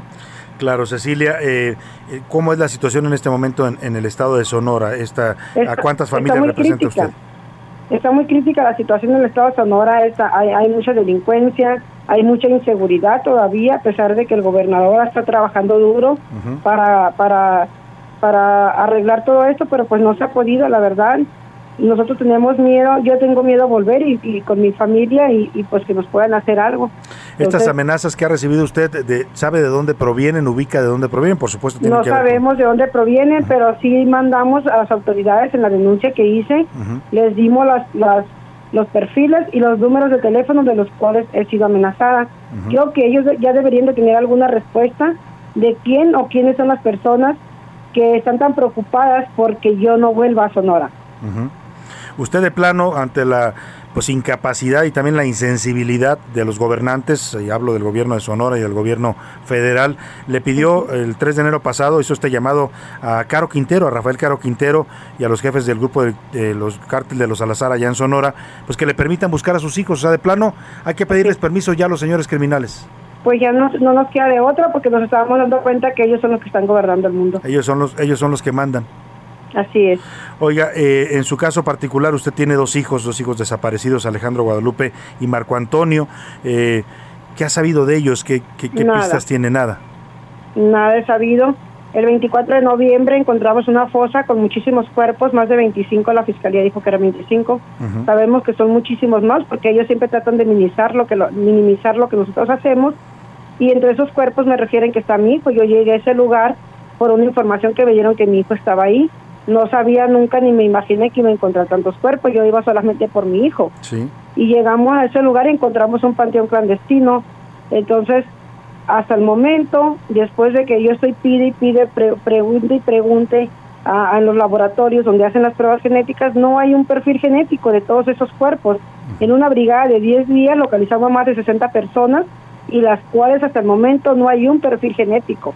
Entonces, lamentablemente, por eso nosotros peleamos, se puede decir, la lucha y la causa con la fiscalía, porque no hacen ese trabajo tan rápido. Cuando hay una máquina que compró el comisionado de búsqueda estatal con los millones que le dio el presidente para recursos para búsqueda, una máquina que costó 8 millones de pesos, pero que en cinco, en una hora saca cinco perfiles. Eh, la pregunta es, ¿por qué están tardando tanto en sacar perfiles cuando tienen esa máquina, cuando tienen esa tecnología tan avanzada? Porque tenemos que nosotros estar sufriendo la incertidumbre por tantos meses. Y ese es el gran tema, que ustedes además emplean sus propios recursos, los pocos recursos que tienen para hacer estas búsquedas, localizan las fosas, pero luego ya no hay el apoyo institucional para identificar los cuerpos. Así es, ese es el problema. Claro. Nosotros con solamente una pala y un pico y pidiendo dinero a la sociedad, a las personas a través de la página, que nos apoyen con sus donaciones para seguir nuestra búsqueda, porque no tenemos todavía un vale de gasolina por parte del gobierno, Ni ni eso. estatal ni, ni nacional, con nuestros propios recursos y el de las víctimas y de otras personas que nos apoyan. Nosotros sacamos adelante nuestras búsquedas sin tecnología, sin camionetas, a veces que andamos en Uber para irnos a la búsqueda y, y no y hacemos más trabajo que lo que ellos deberían de hacer, porque el de nosotros es labor humanitaria por nuestro desaparecido, el de ellos es trabajo por el cual ganan muchísimo dinero y no lo hacen. Lo que le voy a pedir, Cecilia, y se lo pido con todo el respeto, por supuesto, porque es un tema mm, difícil y doloroso, yo me, tra- me trato de poner en su lugar y, y- y me imagino el sufrimiento que debe sentir una madre cuyos hijos desaparecieron. Eh, ¿Qué es lo que se siente cuando, cuando esa persona, ese hijo, ese hermano, ese padre se va y ya no regresa? ¿Qué es lo que están viviendo ustedes en esta, además, búsqueda desesperada de sus, de sus familiares? es un dolor que no te lo puedes imaginar, que no te lo podría explicar, que no te lo podría definir la verdad, porque es un dolor inmenso, es como se te arrancan la vida y sigues viviendo. Es como, pues como que no quisieras vivir ya, pero que solamente vives y caminas y respiras con la esperanza de volverlos a encontrar, porque tenemos que luchar por ellos. Yo no quiero ser una estadística de las madres que han muerto en el camino a la espera de buscar a sus hijos. Yo quiero buscar a mis hijos y encontrarlos y si, y si en el camino me muero, pues ya será lo que Dios quiera. Pero yo quiero seguir luchando. Yo no me voy a rendir, no me voy a cansar de gritar y de luchar por traer a mis hijos de vuelta a casa porque los necesito, porque los amo, porque no puedo vivir sin ellos, porque son toda mi vida. Cecilia Patricia Flores Armenta, eh, directora del grupo Madres Buscadoras de Sonora, pues desde aquí la apoyamos con todo lo que podamos, los micrófonos siempre están abiertos, ayer la vimos varias horas esperando afuera de Palacio para que la recibiera el subsecretario Encinas, y señor Alejandro Encinas, ya se acabó el puente Guadalupe Reyes, ya póngase a trabajar y reciba a las Madres Buscadoras de Sonora, por favor, haga su trabajo. no quieren salir de su zona de confort. Exacto, no quieren hacer eso y esperemos que la reciban pronto y que haya respuesta de las autoridades. Guadalupe, va el presidente a- en febrero a Sonora, está anunciada una gira de trabajo. ¿Qué, qué le espera por allá al presidente López Obrador? Pues vamos a ver que lo llevemos al monte a buscar para que sepa el dolor con el que, bueno. que nos causa la ausencia de nuestros desaparecidos. Sería bueno que lo llevaran a escarbar la tierra. Ahí está la invitación, ya se la hicimos, estamos esperando su respuesta. Muy bien, pues ahí está la invitación abierta para el presidente López Obrador a que acompañe a las madres buscadoras de Sonora para que sepa lo que ellas tienen que luchar y sin apoyo de su gobierno. Le agradezco, Así es. Cecilia. Estamos abiertos siempre a este espacio para, para ustedes. Muchísimas gracias, Dios le bendiga. Le mando un abrazo fuerte. Ahí está. Pues, ¿qué más decir, no? Usted escuchó. Es que quería que ella lo dijera porque si usted tiene hijos y me escucha y tiene algún hijo, o no siquiera piense en un hijo, piense en un padre, una madre, un sobrino, un tío, a quien usted quiera en su familia. Y un día se va, ya no regresa, y usted busca y no sabe qué pasó, nadie le dice nada, se lo llevaron, qué le hicieron, dónde está, está vivo, está muerto, dónde lo sepultaron. Qué dolor, dijo, dijo bien Cecilia. No hay palabras para describir ese dolor y no hay tampoco sensibilidad del gobierno de López Obrador y del gobierno de Sonora para responder a ese dolor. Vámonos a los deportes con el señor Oscar Mota. Ya, son chicanadas. Oscar Mota, muy buenas tardes, ¿cómo estás? Oscar Mota, ¿no me escucha? Oh, vamos a ver, vamos a, a recuperar la llamada con Oscar Mota, que ya está por ahí. No, no, parece que tuvimos problema con la comunicación. Vamos a más información de último momento, José Luis Sánchez, ¿qué nos tienes? Salvador, yo te quiero platicar rapidísimo una polémica que hay en redes sociales. El famoso youtuber Luisito Salvador, Comunica se ha, se ha filtrado una, una portada de la revista Playboy en África, en su versión que se publica en África, y aparece este youtuber, este youtuber que es, tiene millones de seguidores en toda Latinoamérica, jóvenes en toda Latinoamérica, pero lo que la imagen en la que se ve a Luisito Comunica es él sentado junto con una mujer pues muy al estilo Playboy, pero también en la mano derecha tiene un porro de marihuana, un cigarro de marihuana, Ah. simulando como que pues los- como si lo estuviera fumando, lo está sosteniendo nada más. Y esta esta será la portada de febrero para Playboy en África. Y ya está causando pues, Mucha muchísima polémica, polémica. mucha controversia. ¿Ha dicho algo Luisito. Comunica? Hasta ahora no ha publicado nada, no ha dicho nada, pero la imagen ya se... se Pues vamos a compartirla en arroba ese Garcisoto para que vea la gente la portada de Playboy donde aparece este youtuber, famosísimo influencer Luisito Comunica, que está causando mucho revuelo con esta portada. Vámonos rápidamente contigo, Oscar Mota, ¿cómo estás? Muy buena tarde. Mi querido Salvador García Soto, ¿cómo estás? Te mando un gran abrazo y por supuesto a mis amigas y amigos que nos escuchan en A la Una. Hoy un gran día para ganar, Día de Reyes. Felicidades a todos los chavalitos, chavalitas que llegaron sus reyes. Especial por supuesto a Ishar y a Leonardo que estén disfrutando muchísimo este día. Y sobre todo una felicitación a todos los Reyes Magos que verdaderamente hacen un tremendo esfuerzo por llegar a cada casa. Por cierto, y hablando obviamente de este tema, tuve la oportunidad de platicar con Rubén Robelo, piloto de Alessandro Racing, y viajamos en el tiempo. Precisamente me platicó de su mejor recuerdo de Reyes Magos. Escuchamos a Rubén Robelo. Me gustaría que nos compartieras tu recuerdo, que viajemos en el tiempo, que te subas a tu coche, viajes obviamente en el tiempo, aquel Rubén niño. ¿Cuál fue el mejor regalo que te trajeron los Reyes Magos? Bueno, creo que el, el mejor recuerdo que tengo de Reyes Magos siempre es eh, despertar con mis papás y con mi hermana, ¿no? Siempre con la ilusión de ver que, que nos había llegado, que nos habían traído los Reyes Magos. Siempre nos traían ropa, pero te digo, creo que lo más padre de, de estos son los recuerdos que tengo, pues ahora que ya no vivo con mis papás, que ya no vivo con mis hermanos, el haber compartido estos momentos con ellos. En esta ocasión, ¿qué te gustaría revisar abajo del arbolito ahorita despertando? ¿Qué te gustaría que te trajeran los Reyes Magos? Bueno, pues ahora me toca encargarme que los reyes le traigan a mis dos hijos este, eh, algo de ropa. Es, es costumbre familiar que los reyes magos traigan ropa. Entonces, pues nos toca encargarnos de que hagan bien su trabajo y, y obviamente que también ellos tengan un gran recuerdo de infancia con, con- con la familia en estas épocas. Y por ahí un campeonato, ¿no? Junto a Alessandro Racing y el Heraldo de México.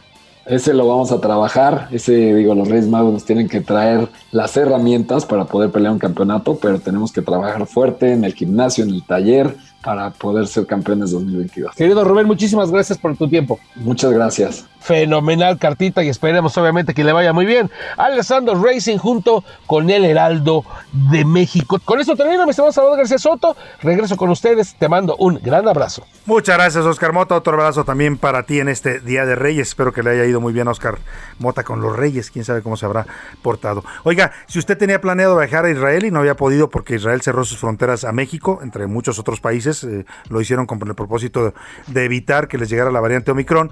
Bueno, pues Israel está anunciando que va a levantar esta medianoche las restricciones de viaje a varios países que aún figuraban en su lista roja. Entre ellos está México. Una medida que buscaba evitar, le decía, la, eh, propagación en su territorio de Omicron. Y hoy Israel dice, bueno, pues ya tenemos a Omicron aquí, ya está en todo el país, así es que elimina a México, entre otros en México, el Reino Unido, Su- Suiza, Etiopía, Tanzania, que en países que ya pueden viajar a Israel. O sea, si usted tenía planeado ir allá a Israel, pues ya puede hacerlo porque ya se levantó el cierre de fronteras a nuestro país. Me despido de usted, como siempre muy contento y también muy agradecido por el favor de su atención. Gracias a nombre de todo este equipo, equipo gracias José Luis Sánchez. Muy bonita tarde. Le mando un abrazo a Priscila Reyes, nuestra productora. Abrazo, Aquí también en la, en la coordinación de invitados está Laura Mendiola. En la coordinación de redacción está Miguel Ramírez, eh, Milka, Milka Ramírez, Diego Gómez, Iván Márquez. Y sobre todo a usted, le doy las gracias, le deseo que pase una excelente tarde, provecho y aquí lo espero mañana a la una. Vámonos con música de Napoleón. ¡Vive!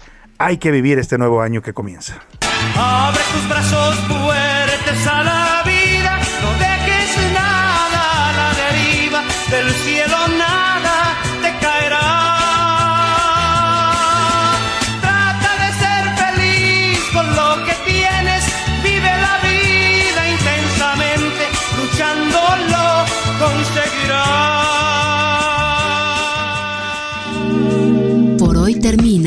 la una, con Salvador García Soto.